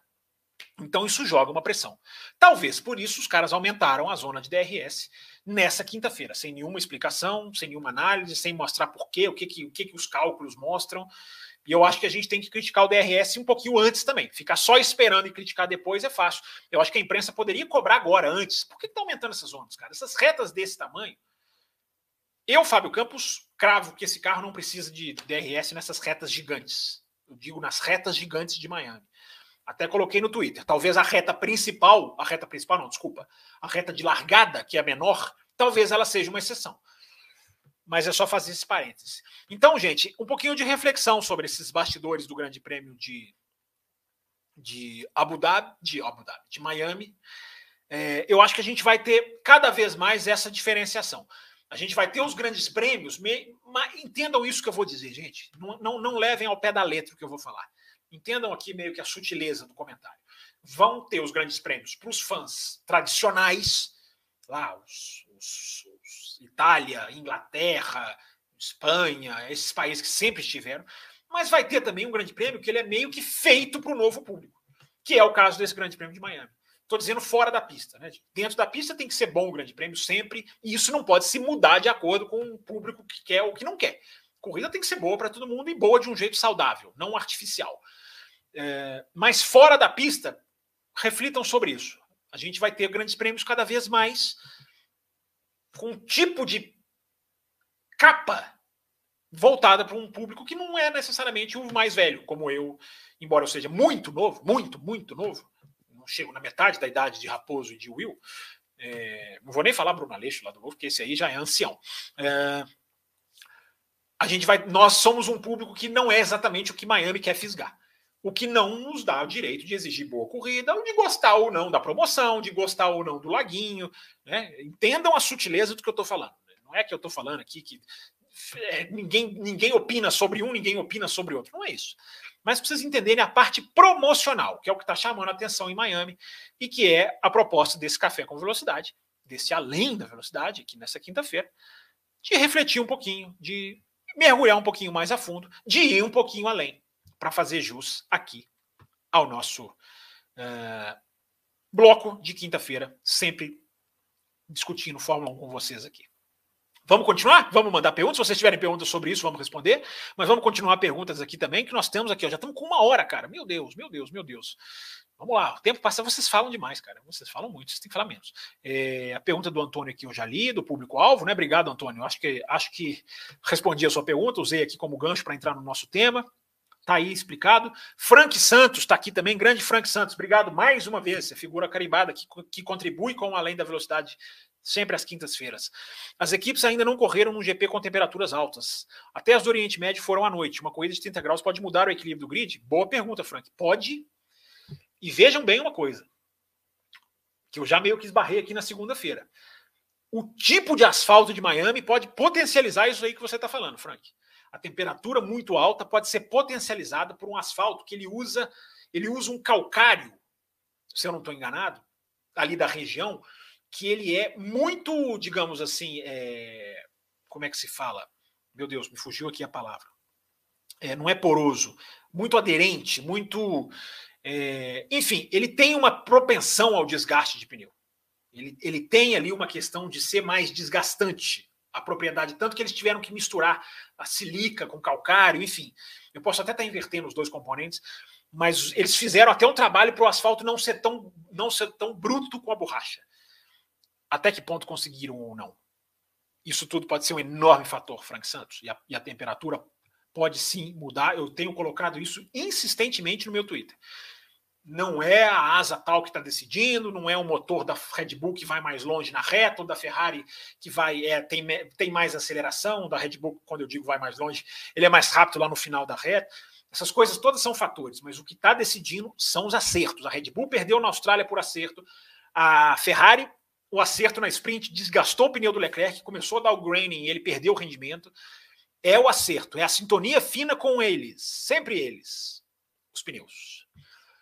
É... Rodrigo Capelli, bom trabalho. Além da velocidade, realmente um passo além do tradicional. Obrigado, Rodrigo. Isso aí, a ideia é justamente essa aqui, cara. Fazer um conteúdo diferente para vocês. É, analítico, reflexivo, crítico, que é importante, não quer dizer que a gente está sempre certo ou não. Mas a ideia aqui é essa. Obrigado, Rodrigo, pela sua mensagem. Ao invés de usar superchat, é, onde o Google come doação, faça com vários outros canais e põe o Pix do canal. Estamos discutindo isso sim, viu, Rodrigo? Obrigado pela sua dica. Já conversei isso com o Raposo, sim, de Pix. A gente já teve ouvinte aqui, a Camila, não sei se ela ainda está aqui, já contribuiu para a gente com Pix. Enfim, a gente está. Né, tem a questão do QR Code aqui na tela que a gente está discutindo. Estamos tamo, tamo, tamo indo nessa linha assim. Obrigadão pela sua dica, Rodrigo. E não se esqueça, você que está vendo o programa depois, você também pode contribuir com o programa. Você também já tem aqui o coraçãozinho que você pode deixar seu valor, o seu incentivo. Cara, que ajudam demais o programa. A gente já falou aqui várias vezes da plataforma que a gente está fazendo um upgrade aqui. E graças aos nossos apoiadores, sem eles não teria, não teria possibilidade. É, eles estão querendo garantir o show com tanto DRS. Pois é, Rodrigo, isso bate muito, Rodrigo Rodrigues, isso bate muito com o que eu acabei de falar aqui. A pressão de um evento muito grande, é, isso afeta no, no, na questão do DRS, mas não cabe a nós justificarmos. Né? Ah, porque o evento é super lindo, bem trabalhado, solta a asa. Eu repito o que estou dizendo e errarei com muito gosto. Pelo que eu vi em Imola, principalmente na Rivasa, eu chego a dizer que esse carro não precisa do DRS nas retas imensas. Não estou nem dizendo nas grandes retas, como Imola, que não é exatamente uma reta, mas ali, vamos lá ou nas grandes retas como Silverstone, a reta oposta, é, não a reta Wellington, que é pequena, é, Barcelona, que é uma reta grande, mas não é uma super reta, Azerbaijão é super reta, Miami é super reta. Acho um erro. Espero estar errado, e se estiver errado, chegarei aqui na segunda e darei o braço a torcer. Mas falaremos disso, estou guardando muita coisa. Estamos falando, a gente fala isso depois da corrida. Vamos ver se vai chover, se chover não tem DRS, aí a gente não precisa nem discutir. É, esse piso novo da Pisa de Miami é, é, é, é, só asfalto ou tem trechos de concreto? Não, é só asfalto, por onde eu vi, Charles. É, o piso novo mais o porpoise não pode ficar perigoso e provocar decolagens? É, mas o piso está muito alinhadinho, Charles. Está muito. Hoje em dia, a tecnologia, cara, os caras fazem um negócio muito bem. Ele não tem essa não tem aquilo de circuito de rua, como alguns da Indy, né? Que você vê o cara na, na ligação, né? Na linha de divisória de um bloco do outro, o, cara, o carro salta. Tá tudo muito lisinho. É... Ô, Charles, mas vamos ver o Porpoise, né? É boa lembrança sua. Vamos ver como é que vai ser o Porpoise com retas tão, repito, imensas. O Márcio, Márcio, Márcio Shibazaki. Mercedes irá levantar a altura do carro para minimizar, minimizar o efeito porpoise e a nova asa dianteira. A Mercedes já faz isso, Márcio. Ela já levanta o carro bastante desde o Bahrein, desde o começo. A expectativa agora é que ela possa descer o carro um pouco. E isso, até isso, teve alguém perguntando aqui, né? Agora vai, muita gente perguntando. Até o descer o carro vai ser de leve, gente. Até o descer do carro vai ser ali, né, no, no, no, no passinho devagar, é, para não passar do ponto e para não, não deixar os pilotos ainda mais ainda mais sensíveis ao porpoise. Né? A Camila pede aqui, acabei de dar like, vamos lá, galera. Vamos lá, galera. Like de vocês. Eu sempre digo, se você chegou aqui no café navegando pelo YouTube, é muito, se você conheceu o café ali, porque o vídeo apareceu na sua página, deixa eu clicar nisso aqui, ó, legal, gostei. É muito provavelmente você só conheceu o café porque alguém deu like. Então, faça como aquela campanha da LBV. Passe adiante Passe adiante. Se você chegou aqui por causa de um like, fala, faça como está dizendo o Paulo Jesus aqui. Dê o like e aí você ajuda outra pessoa a conhecer o café. O like não é só o que muita gente pensa, não. Uma expressão de apoio. Ele, ele é também uma ajuda, digamos assim, nos algoritmos do, do, da plataforma que vão fazer com que as mais pessoas assistam o café. Vambora, vambora. Queremos equipes novas. Queremos equipes novas. Motor, além do. Equipes novas de motor, além do mais, para a Red Bull não vai fazer diferença nenhuma para, que está, para quem está assistindo as corridas. Estou errado, Fábio? É, não entendi exatamente o que você quis dizer, Jorge. Você está perguntando aqui se no, o que, que vai fazer diferença para a Red Bull. Desculpa, cara, confesso que não entendi exatamente aqui a pegada da sua pergunta. Haas pode surpreender? Pode, pergunta aqui o Lucas Pereira. Obrigado pela sua pergunta. Eu acho que a Haas vem forte, mas eu acho que quem pode surpreender com pódio é a Alfa Romeo. É, mas também, enfim, é, apenas pela conjuntura que a gente está tá lendo aí. É, a Alfa Romeo veio muito rápido em Imola. É, Fábio Ribeiro, Xará, se tirar o DRS, é possível diminuir o tamanho da asa para diminuir o arrasto? Nossa, isso é muito possível e é nessa linha de informação que eu vou trazer aqui já já. Já já não hoje, mas é, na semana que vem talvez. O, o, Fábio, tem, tem, tem, tem muito disso aí. A Fórmula 1 está planejando com algumas coisas aí. E aguarde, aguarde. É... Transmissão lá, o narrador conversa em tempo real com o chefe de equipe, né? Aqui nunca vai acontecer. É... Não, pode acontecer, cara. Pagando, isso aí é dinheiro, cara. Os caras lá, eles falam com o chefe de equipe que eles pagam, né? Pagam muito caro. Se um dia as televisões daqui pagarem muito caro, né? as televisões daqui tem bala na agulha, pelo menos a, a antiga emissora tinha. Dinheiro não faltava. É... Mas é questão de envolvimento, né? O narrador vai querer conversar em inglês, eles vão achar que o inglês é uma língua maldita que não pode ser falada na transmissão porque ninguém entende. Tem muito isso aí na TV aberta, né? Não podemos falar nada em inglês, tem que ser tudo em português, porque senão quem não entende foge. Não, você entrevista o cara em inglês e traduz. Né? Não tem problema nenhum você fazer isso durante a transmissão. É, Fórmula 1 quer claramente consolidar as sprints sábado como parte do fim de semana em todas as etapas, diz o Charles Câmara. Se isso acontecer, pode significar prejuízo à corrida de domingo, como redução de voltas? Charles, não existe a menor possibilidade disso acontecer. Cara, na Fórmula 1 não vai fazer sprint em todos os grandes prêmios. A Fórmula 1 quer colocar seis, oito, até aí a Fórmula 1 vai. Ela não vai colocar em todos os grandes prêmios, não vai colocar em Mônaco. Ela, a, a, as sprints, Charles, elas são um grande trunfo da Fórmula 1. Elas são uma carta na manga para negociar com o autódromo, para cobrar mais, para conseguir mais patrocínio. Então, ela é, é, importante na cabeça do próprio Ross Brown, que ele já falou isso, que as sprints sejam eventos exclusivos, sejam eventos diferenciados. Não vão generalizar tudo, não vão fazer isso em todos os finais de semana, porque aí você banaliza, meio na linha da que a sua pergunta está fazendo. Então, fique tranquilo, Charles. Ou fique triste, não sei. Mas não vai ter sprint em todas as corridas, não. É, se dependesse da, dependesse da Liberty, era oito. Ela faz seis para agradar as equipes. Ela não deveria ter que fazer isso, mas é a estrutura da Fórmula 1 que dá às equipes certo poder que não deveriam ter. É, mas a ideia dela era oito. Porque é um grande negócio. E eu, eu repito o que sempre falo aqui, gente: para mim não é um negócio que atrapalhe o esporte. Negócio que atrapalha o esporte são outras coisas. É o que estão fazendo com a Andretti. É, o Paulo Jesus mandou outra pergunta. Acha que falta uma imparcialidade maior de alguns narradores, comentaristas? É, exemplo, com todo respeito aqui, o Reginaldo Leme, nítido sua antipatia pelo Verstappen. Aí eu não sei, assim, eu não acompanho, estou né? só registrando a sua mensagem aqui, não sei se é antipatia. Tem muita gente que confunde antipatia com crítica, né? Eu sou muito acusado disso. É, então, Nesse caso, eu vou até defender aqui, mas eu não sei se é, se não é, enfim, mas está registrado aqui a sua mensagem. Agora sim, a questão da imparcialidade falta demais, como eu citei aqui o caso do Pietro Fittipaldi, onde, para mim, a parcialidade chegou num nível inaceitável, de distorcer informação. O cara quer torcer para o Fittipaldi, o cara quer falar, eu quero que o Fittipaldi seja piloto da raça, é direito do cara falar. Não existe base técnica para mim. Isso, para mim, é puro patriotismo. Mas tudo bem, até aí vai. Agora, o cara começar a trabalhar em cima de uma informação que não existe, aí o cara está fazendo mau jornalismo. Mau jornalismo. E eu vi muito mau jornalismo na época da escolha do Pietro.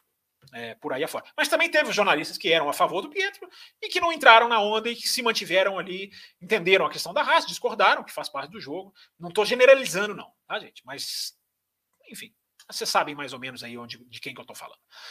É... É, o Ricardo M está perguntando: é, esse país que esse país que mora Fábio Campos é o país Fábio Campos mora no Brasil, Ricardo. Não sei se você fez com uma pergunta é, ou não. Ele diz aqui: esse é o país que você mora, amigão. Não sei exatamente o que, você está se referindo. Você é da imprensa ou não? É, não entendi a sua mensagem. É, o Márcio Shibazaki manda mais uma que eu sempre tenho dificuldade para falar o seu nome. É, podemos ter surpresa no GP de Miami, tirando Ferrari e Red Bull? É, podemos, podemos, podemos ter Alfa Romeo, podemos a Mercedes com essas atualizações, pode ter, pode ter uma prova surpreendente, como perguntou aqui a Larissa, né? Por que não? Podemos. Eu acho que teremos surpresa. Pela pergunta do ouvinte aqui da, dos 30 graus, do calor, do, do, dessa questão do asfalto, eu acho que pode acontecer aí uma coisa que ninguém espera. Muita coisa que ninguém espera. Eu acho que essa prova vai ser bem imprevisível, mas é um achismo. Vamos ver, vamos assistir. Mas os, os, os dados do asfalto indicam que pode, pode o, o bicho pode pegar. É, é, imprensa britânica puxa saco do Damon Hill. É, puxa, mas não é assim também, não, cara. Tem alguns lá que são bem. reconhecem bem o, o, o tamanho do Rio. É, a Sky não, porque o Rio trabalha lá e os caras estão sempre louvando lá o Damon Rio, mas também nunca colocaram o Rio como um rival do Schumacher. Eles sempre fazem as reportagens do ano em que o Rio brigou com o Schumacher, mas é, enfim, eles não têm, eles não são assim pachecos não, cara. Podem ter ó, um ou outro, mas não são não são esse Brasil ziu que tem aqui, lá não tem Inglaterra erra erra não. que horrível esse trocadilho, né? Vamos continuar aqui passando as mensagens. Já temos uma hora e 14 de live. Ainda bem que bateu o superchat, hein? Senão eu já ia ó, despedir de vocês. Mas vamos lá, estendemos, vamos cumprir.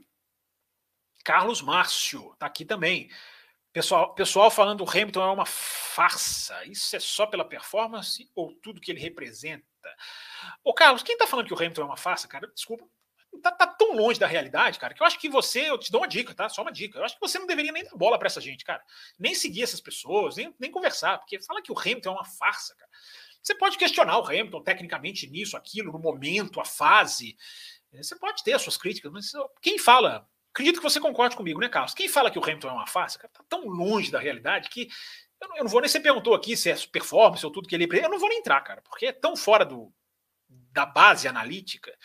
Né? O, Hamilton representa. Você tem razão, o Hamilton representa uma, uma parcela da população que muita gente né, não gosta de ver representada. Né? Essa é a grande verdade. E tem muita gente que não sabe admitir isso. Talvez nem saiba, talvez seja até inconsciente. Né? O cara está ali defendendo a, a, a, briga por uma diversidade maior e isso incomoda muita gente. Né? Que é uma pena, né? uma pena demais. Mas o Hamilton está lá firme, ele não vai se deixar bater por isso, não. É, a Larissa está aqui conversando com a Camila, mandando ela ter calma. É, Felipe Rocha, o que achou da corrida da Indy? Não vi ainda, Felipe, desculpa, cara. Não vi ainda, tô atrasadaço nas corridas. Cara. Esse negócio de ficar cobrindo Fórmula 1, vocês pensam que é moleza? Tô atrasado na, na Indy, na MotoGP, tinha que ter tirado esses atrasos no final de semana passado, não consegui tirar tudo. Ai, tô atrasado, Felipe, desculpa, mas vou, vou colocar em dia e vamos, vamos bater mais papo sobre a Indy, sim. É... Walter Soares aqui, ó, superchat. Agora eu tô chegando no superchat que eu não consegui chegar aquela hora. Marketing que a Fórmula 1 está fazendo para o GP de Miami é substancial. Até para o jogo F1 2022, é verdade. Estão até fazendo esse, essa, essa, essa ligação, né? com uma edição Champions, Edi Champions Edition para o acesso ao GP de Miami. É isso mesmo, bem lembrado, Walter.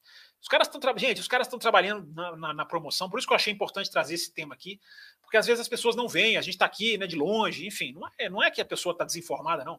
É porque é, o detalhe da, da, da, do que eles estão fazendo é, é, é, é, muito focado ali, né, no público ali, enfim. Mas é uma coisa gigantesca, não tenham dúvida, de, não dúvida disso. É, a Comatora mandou superchat aqui, ó. 12 de maio. Será aniversário de 20 anos do Hoje Não, Hoje Sim. Ah, bem lembrado, Comatora. Isso aí, do Hoje Não. É um bom tema para a gente fazer, né? Quem sabe uma live, um café expresso. O que, que vocês acham? Mandem mensagens lá no Café com Velocidade. Se chegar várias lá, eu faço um especial Hoje Não, Hoje Sim. Não com esse nome, claro, não vou, para, não vou plagiar, mas podemos discutir sim, né? Essa data traz tantas discussões, tantas coisas de lá para cá que mudaram, algumas não mudaram, algumas pioraram. Boa lembrança, comatora. Como diz aqui o G Ceará, né? Boa lembrança, concordo. É, vocês são demais, gente. Vocês são atentos, perguntas inteligentes. O bate-papo aqui da quinta-feira está sempre muito legal. Fábio, quando é que a Mercedes atualiza esse assoalho? A asa é paliativo, diz o Carlos Ribeiro. É paliativo, mas nem tanto, né? Nem tanto. Dependendo se a asa é bem projetada, ela pode, ela pode ajudar. Eu concordo, ela não é o elemento, né? Mas ela faz parte do conjunto. Entendeu, Carlos? Tanto a asa sozinha não resolve, como o assoalho sozinho também pode não resolver, embora o assoalho seja o, o, o principal, né? Vou me ajeitar aqui que eu tô quase caindo. Aliás, daqui a pouquinho tem a paradinha para ligar o computador na tomada. É... Então, entende, Carlos? É, é, é, todo o conjunto. O problema é o conjunto. E aí, isso que a Mercedes está estudando. Né? Me parece que se fosse uma coisa só, já tinham resolvido eu, já tinham resolvido. Cara, mexe nisso aqui, altera isso aqui, eu acho que é o conjunto. Agora, o assoalho, você não deixa de ter razão. É a peça mais forte. Vamos ver, vamos ver. Essas coisas estão sendo mantidas até meio que em segredo. Não sei se vem para Miami. Pode ser, vamos ver. Acho que se viesse, já saberíamos, mas repito, gente, sexta-feira, fiquem ligados na obrigatoriedade que as equipes têm de divulgar suas atualizações. É sempre bom, já que vocês são super atentos às atualizações aí. É, é, o Jean Serra fala que Hamilton é um piloto de carro bom. O Alonso foi quase campeão duas vezes com a carroça da Ferrari. É a opinião dele aqui, né? Eu acho que o Hamilton já fez coisas boas com carros nem tão bons também. É... o Hugo Zampoli, né? eu já esbarrei isso aqui, como eu estou atrasadinho nas perguntas, né? será mais um show de DRS? Eu acho que vai, mas eu espero estar tá errado. Hugo, Hugo Zampoli, espero estar tá fazendo, falando seu nome certinho. É, espero estar tá muito errado, cara, mas a experiência passada não me leva a ficar é, otimista, não. Vamos esperar. Felipe Massa ou Rubinho? Quem você acha que foi mais piloto? Pergunta aqui o William Melo. Eu acho que o Rubinho foi um pouquinho mais piloto que o Massa, porque eu acho que ele foi um pouquinho mais consistente. Os dois eram irregulares.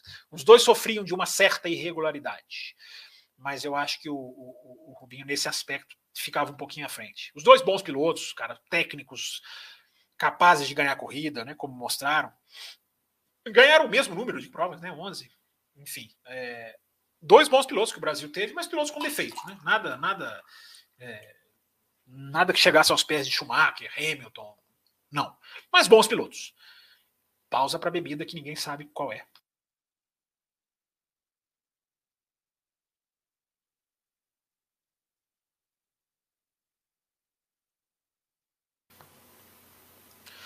Rodrigo Rodrigues, eu simpatizo com o Hamilton pelo que ele faz fora das pistas. Concordo com você, Rodrigo. Acho que o que ele faz deveria ser mais valorizado. E muito menos criticado, como as pessoas fazem.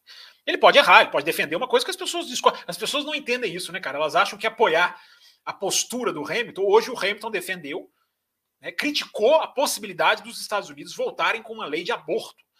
Né? Você pode ter a sua opinião sobre o aborto, que seja favorável a dele ou não. Mas o fato dele estar se manifestando, você não pode dizer que. Você não pode atacá-lo por isso. É muito legal ele se manifestar. É muito legal. Desde que ele não agrida ninguém, que ele não ataque ninguém, que ele não ofenda ninguém. É, eu acho um barato. Achei um barato a camiseta do Vettel. Eu acho um barato o Hamilton falar de aborto. É, pode não ser a minha opinião. É, nesse caso, até é. Mas pode não ser. O Hamilton já defendeu coisas que não, não sei se são tão assim. É, é, é, exatamente como eu penso. Mas o cara cara tem direito, gente. O cara é uma figura pública. O cara influencia, o cara ensina. O cara educa quando ele se posiciona. Ele educa a pessoa. Por que, que é isso que o Hamilton está falando? Entendeu? Então, assim, cara, a discussão é tão maior do que esse negócio de ficar criticando o cara porque ele se posiciona. Eu concordo com você, Rodrigo. Tá, tá certo. Tem que se posicionar mesmo. O piloto tem que ter cérebro. É... E os da Fórmula 1 atual tem.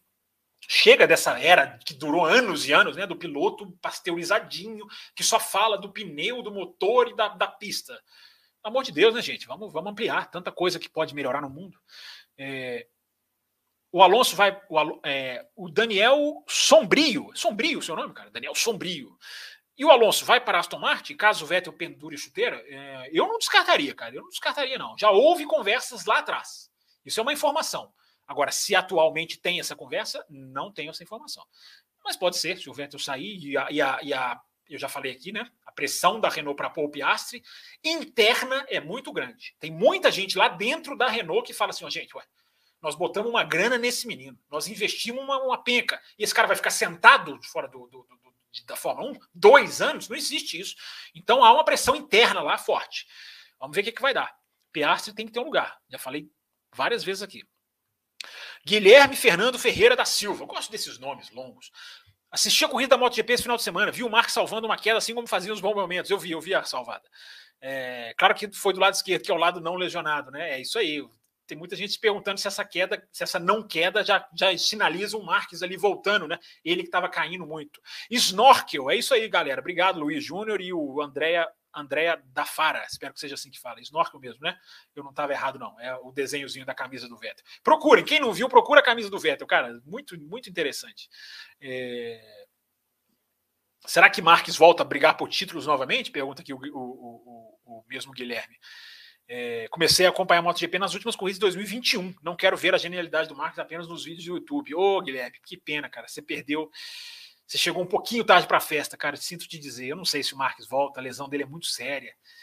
É, eu espero que sim. Eu torço para que sim. Não para que ele domine, né? Para que tenha mais briga, mas se, mesmo, se ele dominar, se for, se as corridas forem boas.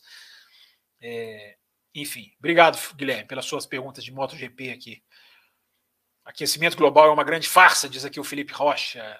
Não acho, não, Felipe, mas enfim. Assunto, assunto complexo, né? É, Camila Reis está aqui. Torço muito para esse Latifi sair, porque o cara é muito ruim, não tem condições. Aqui tá brava com o Latifi. É... Magno.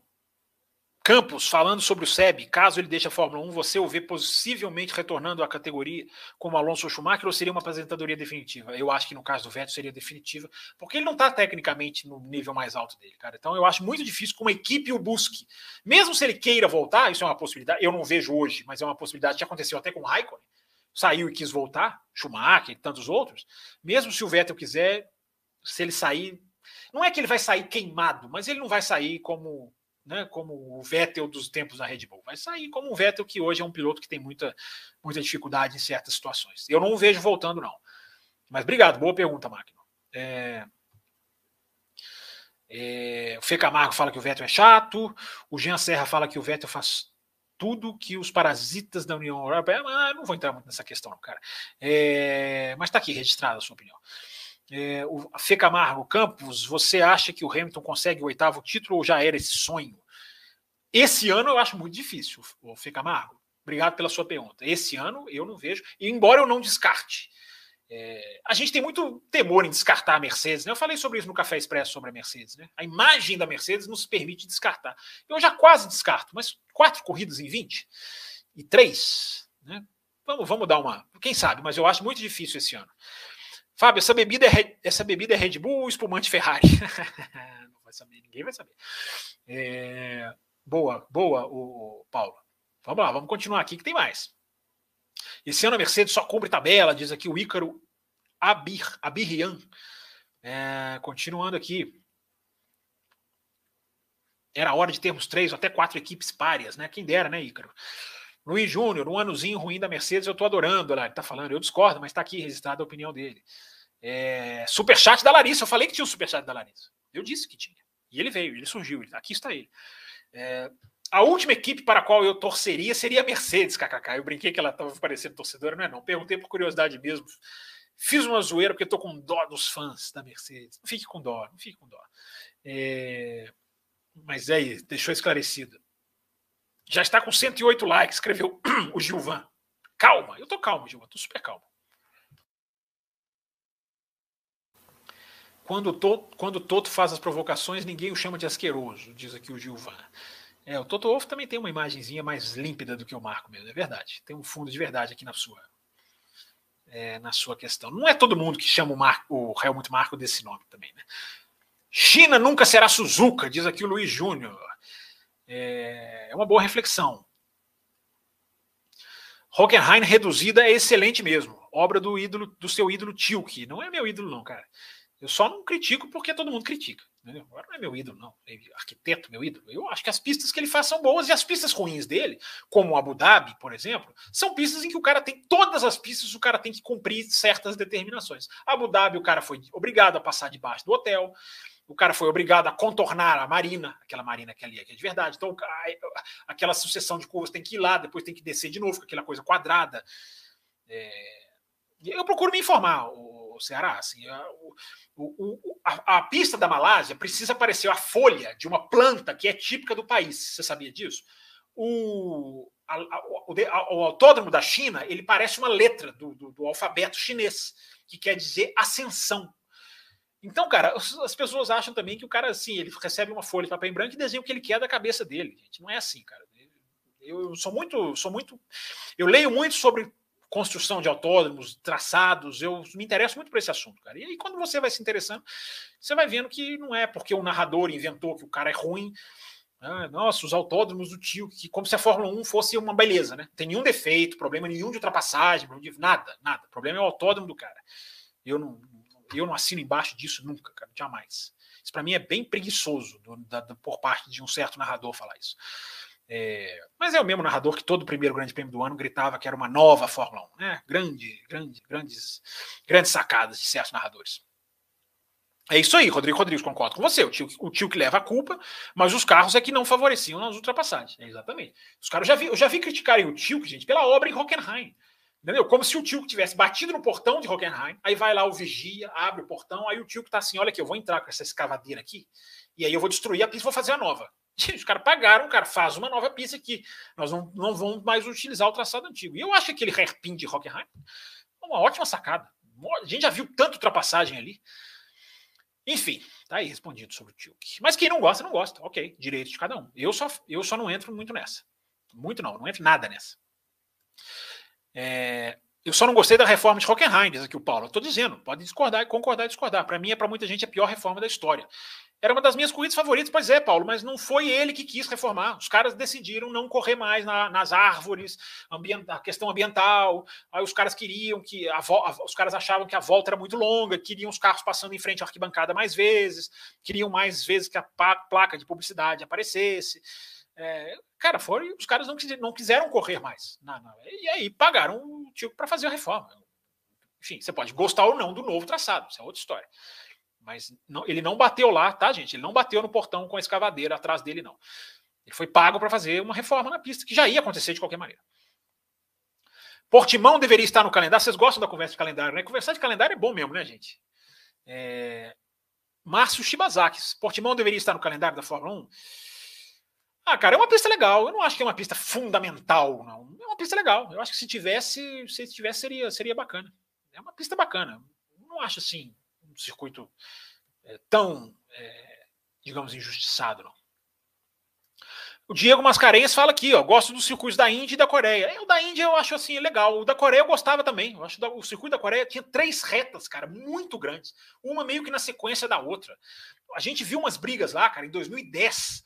É, como a Force India era do sutil, se não me engano. Não existia DRS em 2010, não, tá, gente?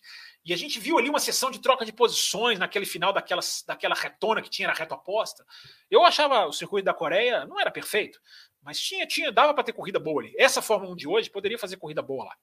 Sem DRS, inclusive. É,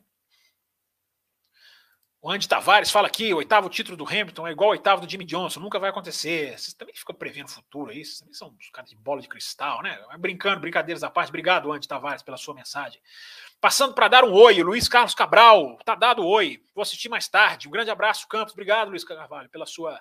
Pela sua Luiz Carvalho, não, Luiz Carlos Cabral, opa, pela sua mensagem. É, Bruno Pessoni, é, Fábio, boa noite, Fábio. Mercedes está mal, parece que os carros judiam demais os pilotos, judiam mesmo. Russell falou em dor nas costas, pescoço. Isso deve estar pegando para o Hamilton. Idade chega e não tem jeito. Eu não sei se isso está interferindo na performance dele. É uma boa questão, Bruno. Bruno Pessoni. É uma boa reflexão. Tá vendo? Além da velocidade, é legal porque traz umas reflexões assim de vocês também, né? Pode ser, cara. Pode ser que ele não. O, o, o Porpoise. É porque o Porpoise ele é mais assim, numa situação específica da volta né, numa curva de alta de velocidade e no final da reta. Né? Não sei até que ponto a pilotagem dele está sendo prejudicada. Mas é uma boa reflexão, é uma boa reflexão que você propõe aqui. Lucas Leite está aqui também. Obrigado, Lucas, que já mandou mensagem aqui para a gente antes. Estou reconhecendo ele aqui. Ó. Acho que os próximos anos têm tudo para ser excelentes, tendo em vista que há certo equilíbrio entre os motores. Concorda? Na questão de motores, concordo, Lucas. Na questão de motores, acho que estão bem nivelados. E eu acho que nesse ponto pode ser excelente, sim. Né? Mas a gente aí vai depender, né, cara? O ano que vem, os projetos do ano que vem, alguém vai disparar, as equipes vão chegar. Há uma tendência, né, de, de quando os regulamentos vão ficando mais velhos, né, de haver uma paridade um pouquinho maior. Mais velhos também, velhos também foi uma expressão horrível, né, gente? É, os regulamentos vão ficando mais longos, assim, tendo a sua vida estendida. É, e esse regulamento acaba em 2025. Né, gente? Vem em 2026. Ah, gente, eu estou pesquisando coisas sobre 2026.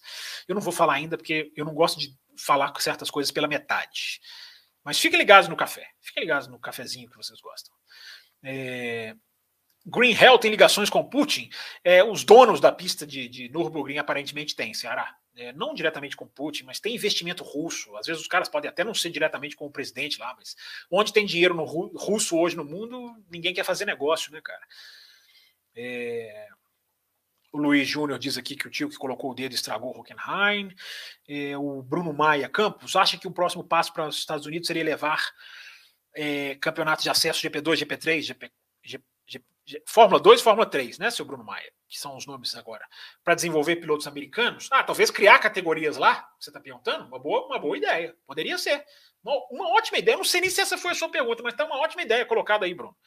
É, sim, fazer campeonato de base nos Estados Unidos. Por que não? Por que não? A FIA tem condição de fazer isso, né, cara? É... Pode sim, pode sim, cara. Fazer uma Fórmula 3 americana. Olha, olha só, por que não? Não existe a Fórmula 3 brasileira, europeia, italiana, inglesa. Cara, vou, vou, vou até refletir mais sobre isso. Muito boa, muito boa a questão. que a Fórmula 1 quer muito o piloto americano, né? Por isso que você fez a sua pergunta, né, Bruno? Muito interessante, cara.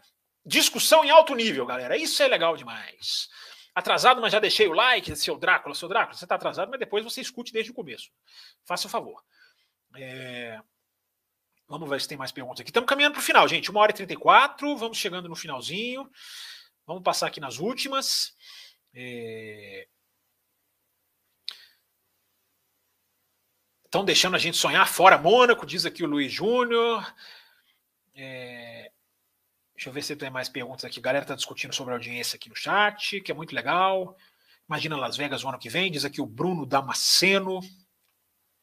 Las Vegas vai enterrar Mônaco, diz aqui o Frank Santos, né, cara? É, eu acho que Mônaco está ficando numa situação desconfortável. Eu não vou dizer, eu não vou dizer o que, que vai acontecer, ou se uma prova vai ter uma incidência na outra. Grande Fábio Campos, diz aqui o Saulo Dantas. Eu, repito, eu retribuo, o grande Saulo Dantas está aqui. É, Poderia falar um pouquinho da carreira do Schumacher, cara? Estamos chegando no finalzinho da live. Traz essa pergunta, Rafael. Você está sempre aqui na live, cara. Vou, dá, um, dá um bom tema para a gente começar uma live, cara. Agora, infelizmente, está chegando no finzinho aqui. Sua pergunta é legal. Vou, vou, vou, vou até anotar aqui, deixar aqui marcadinho aqui para não esquecer. É, botei um papinho sobre o Schumacher, né? Mas lembra de trazer de novo essa pergunta, cara. É, Pergunta aqui o Fê Camargo seu, do oitavo título do Hamilton, né? Já respondi agora há pouco, não sei se tinha sido ele que mandou a pergunta. O pa Pablo Brenner está aqui também, mandando o seu alô. É...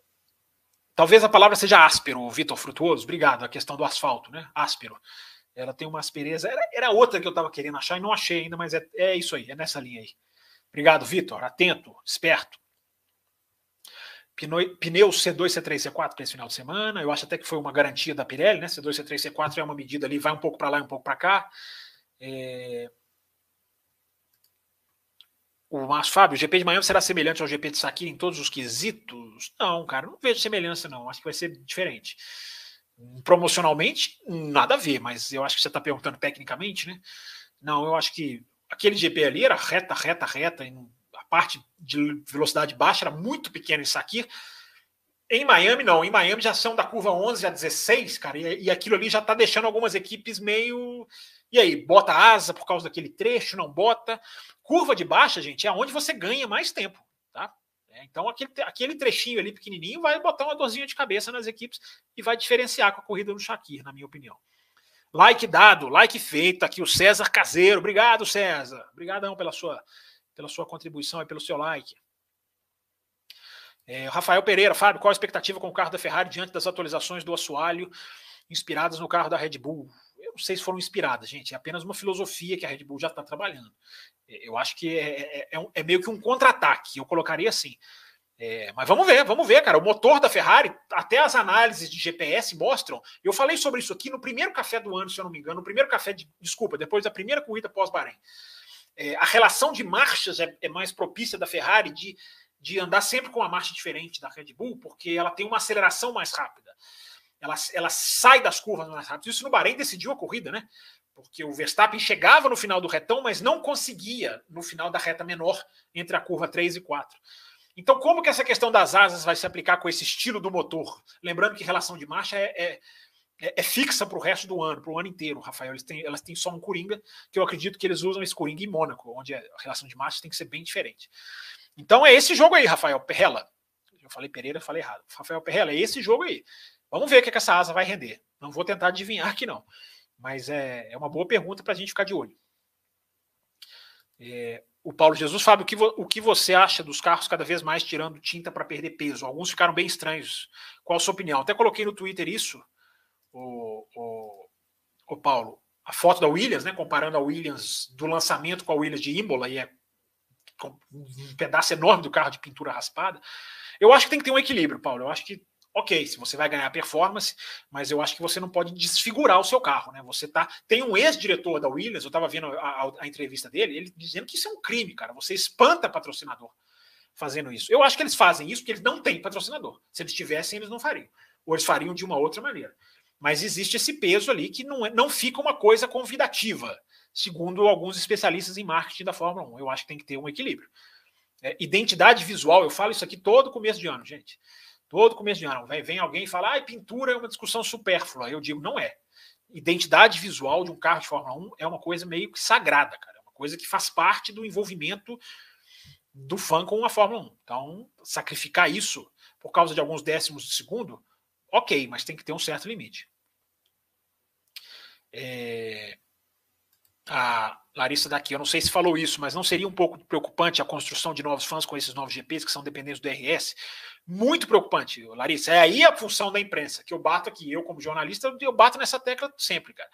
Você está certíssima, certíssima. É, é, cabe à imprensa se, se posicionar. A imprensa citando isso na transmissão Tá com muito DRS. Olha só como passou fácil. Simplesmente apontando. Se não quer criticar, não critica. Mas não narra como certos narradores fazem até no Brasil. Não narra a ultrapassagem de DRS como fosse o oitavo espetáculo da Terra. Aí você vai criando um público. Entendeu, Larissa? Muito boa a sua pergunta, mas eu acho que passa muito pela cobertura que é feita. É... Para você mostrar para as pessoas, cara. Eu acho que tem muita gente, Larissa, sua pergunta é tão boa, cara. Tem muita gente que se aplica nesse quesito, Larissa. O cara chegou na Fórmula 1, não entende outro tipo de ultrapassagem, não quer entender.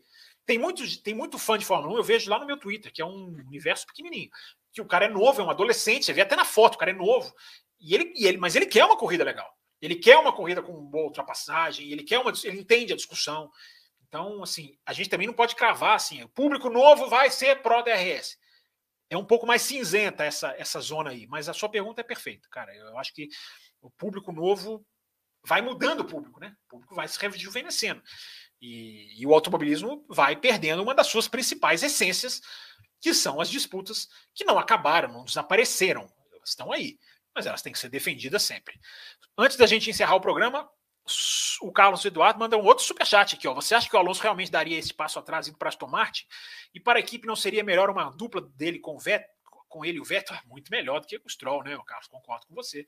Mas a questão do Alonso depende do seguinte: ele vai ter, se ele, se ele for tirado da Alpine, ele vai preferir, preferir ficar de fora ou ele vai para Aston Martin? E se a Aston Martin for comprada pela Audi? Hã? Hã? Hã? Pense nisso. É... Mas é tudo muito si. É... Gente, caminhando para o finalzinho aqui, deixa eu ver se tem mais alguma. Uma hora e quarenta já, aqueles dez minutos para mais ou para menos estão sendo cumpridos. É... E... Deixa eu ver o que mais aqui. O Carlos Eduardo Ferreira, que é membro do canal, também tem prioridade aqui. Ele agora mandou uma pergunta aqui no chat normal. Para você, qual o maior vexame da Fórmula 1? Indianápolis largando somente seis carros ou Piquet Júnior estampando o carro no Moave? Do Piquet. Para mim, muito nem se compara. Ali é uma trapaça, né, cara? Ali é uma desonestidade. Né? Aquilo ali foi uma desonestidade.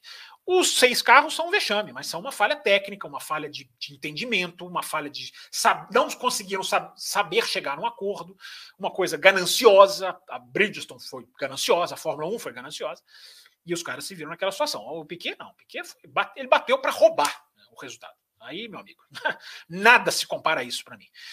É... A Comatora dizendo aqui, assisto MotoGP desde o áudio do grande Rossi, que bom assistiu muita coisa boa. É, pessoal discutindo aqui a questão do Hamilton, do posicionamento do Hamilton. Discutam, discutam com, sem brigar, gente. Nem sei se vocês estão brigando, não, que eu estou batendo o olho aqui, mas isso aí, vamos lá. É, podem discutir, os assuntos são para serem discutidos mesmo. É por isso que eu acho que é válido o cara se posicionar. É, na sua opinião, se o Vespa ganhar, a Ferrari vai se desestimular do campeonato? Não, Evandro Bezerra, de jeito nenhum.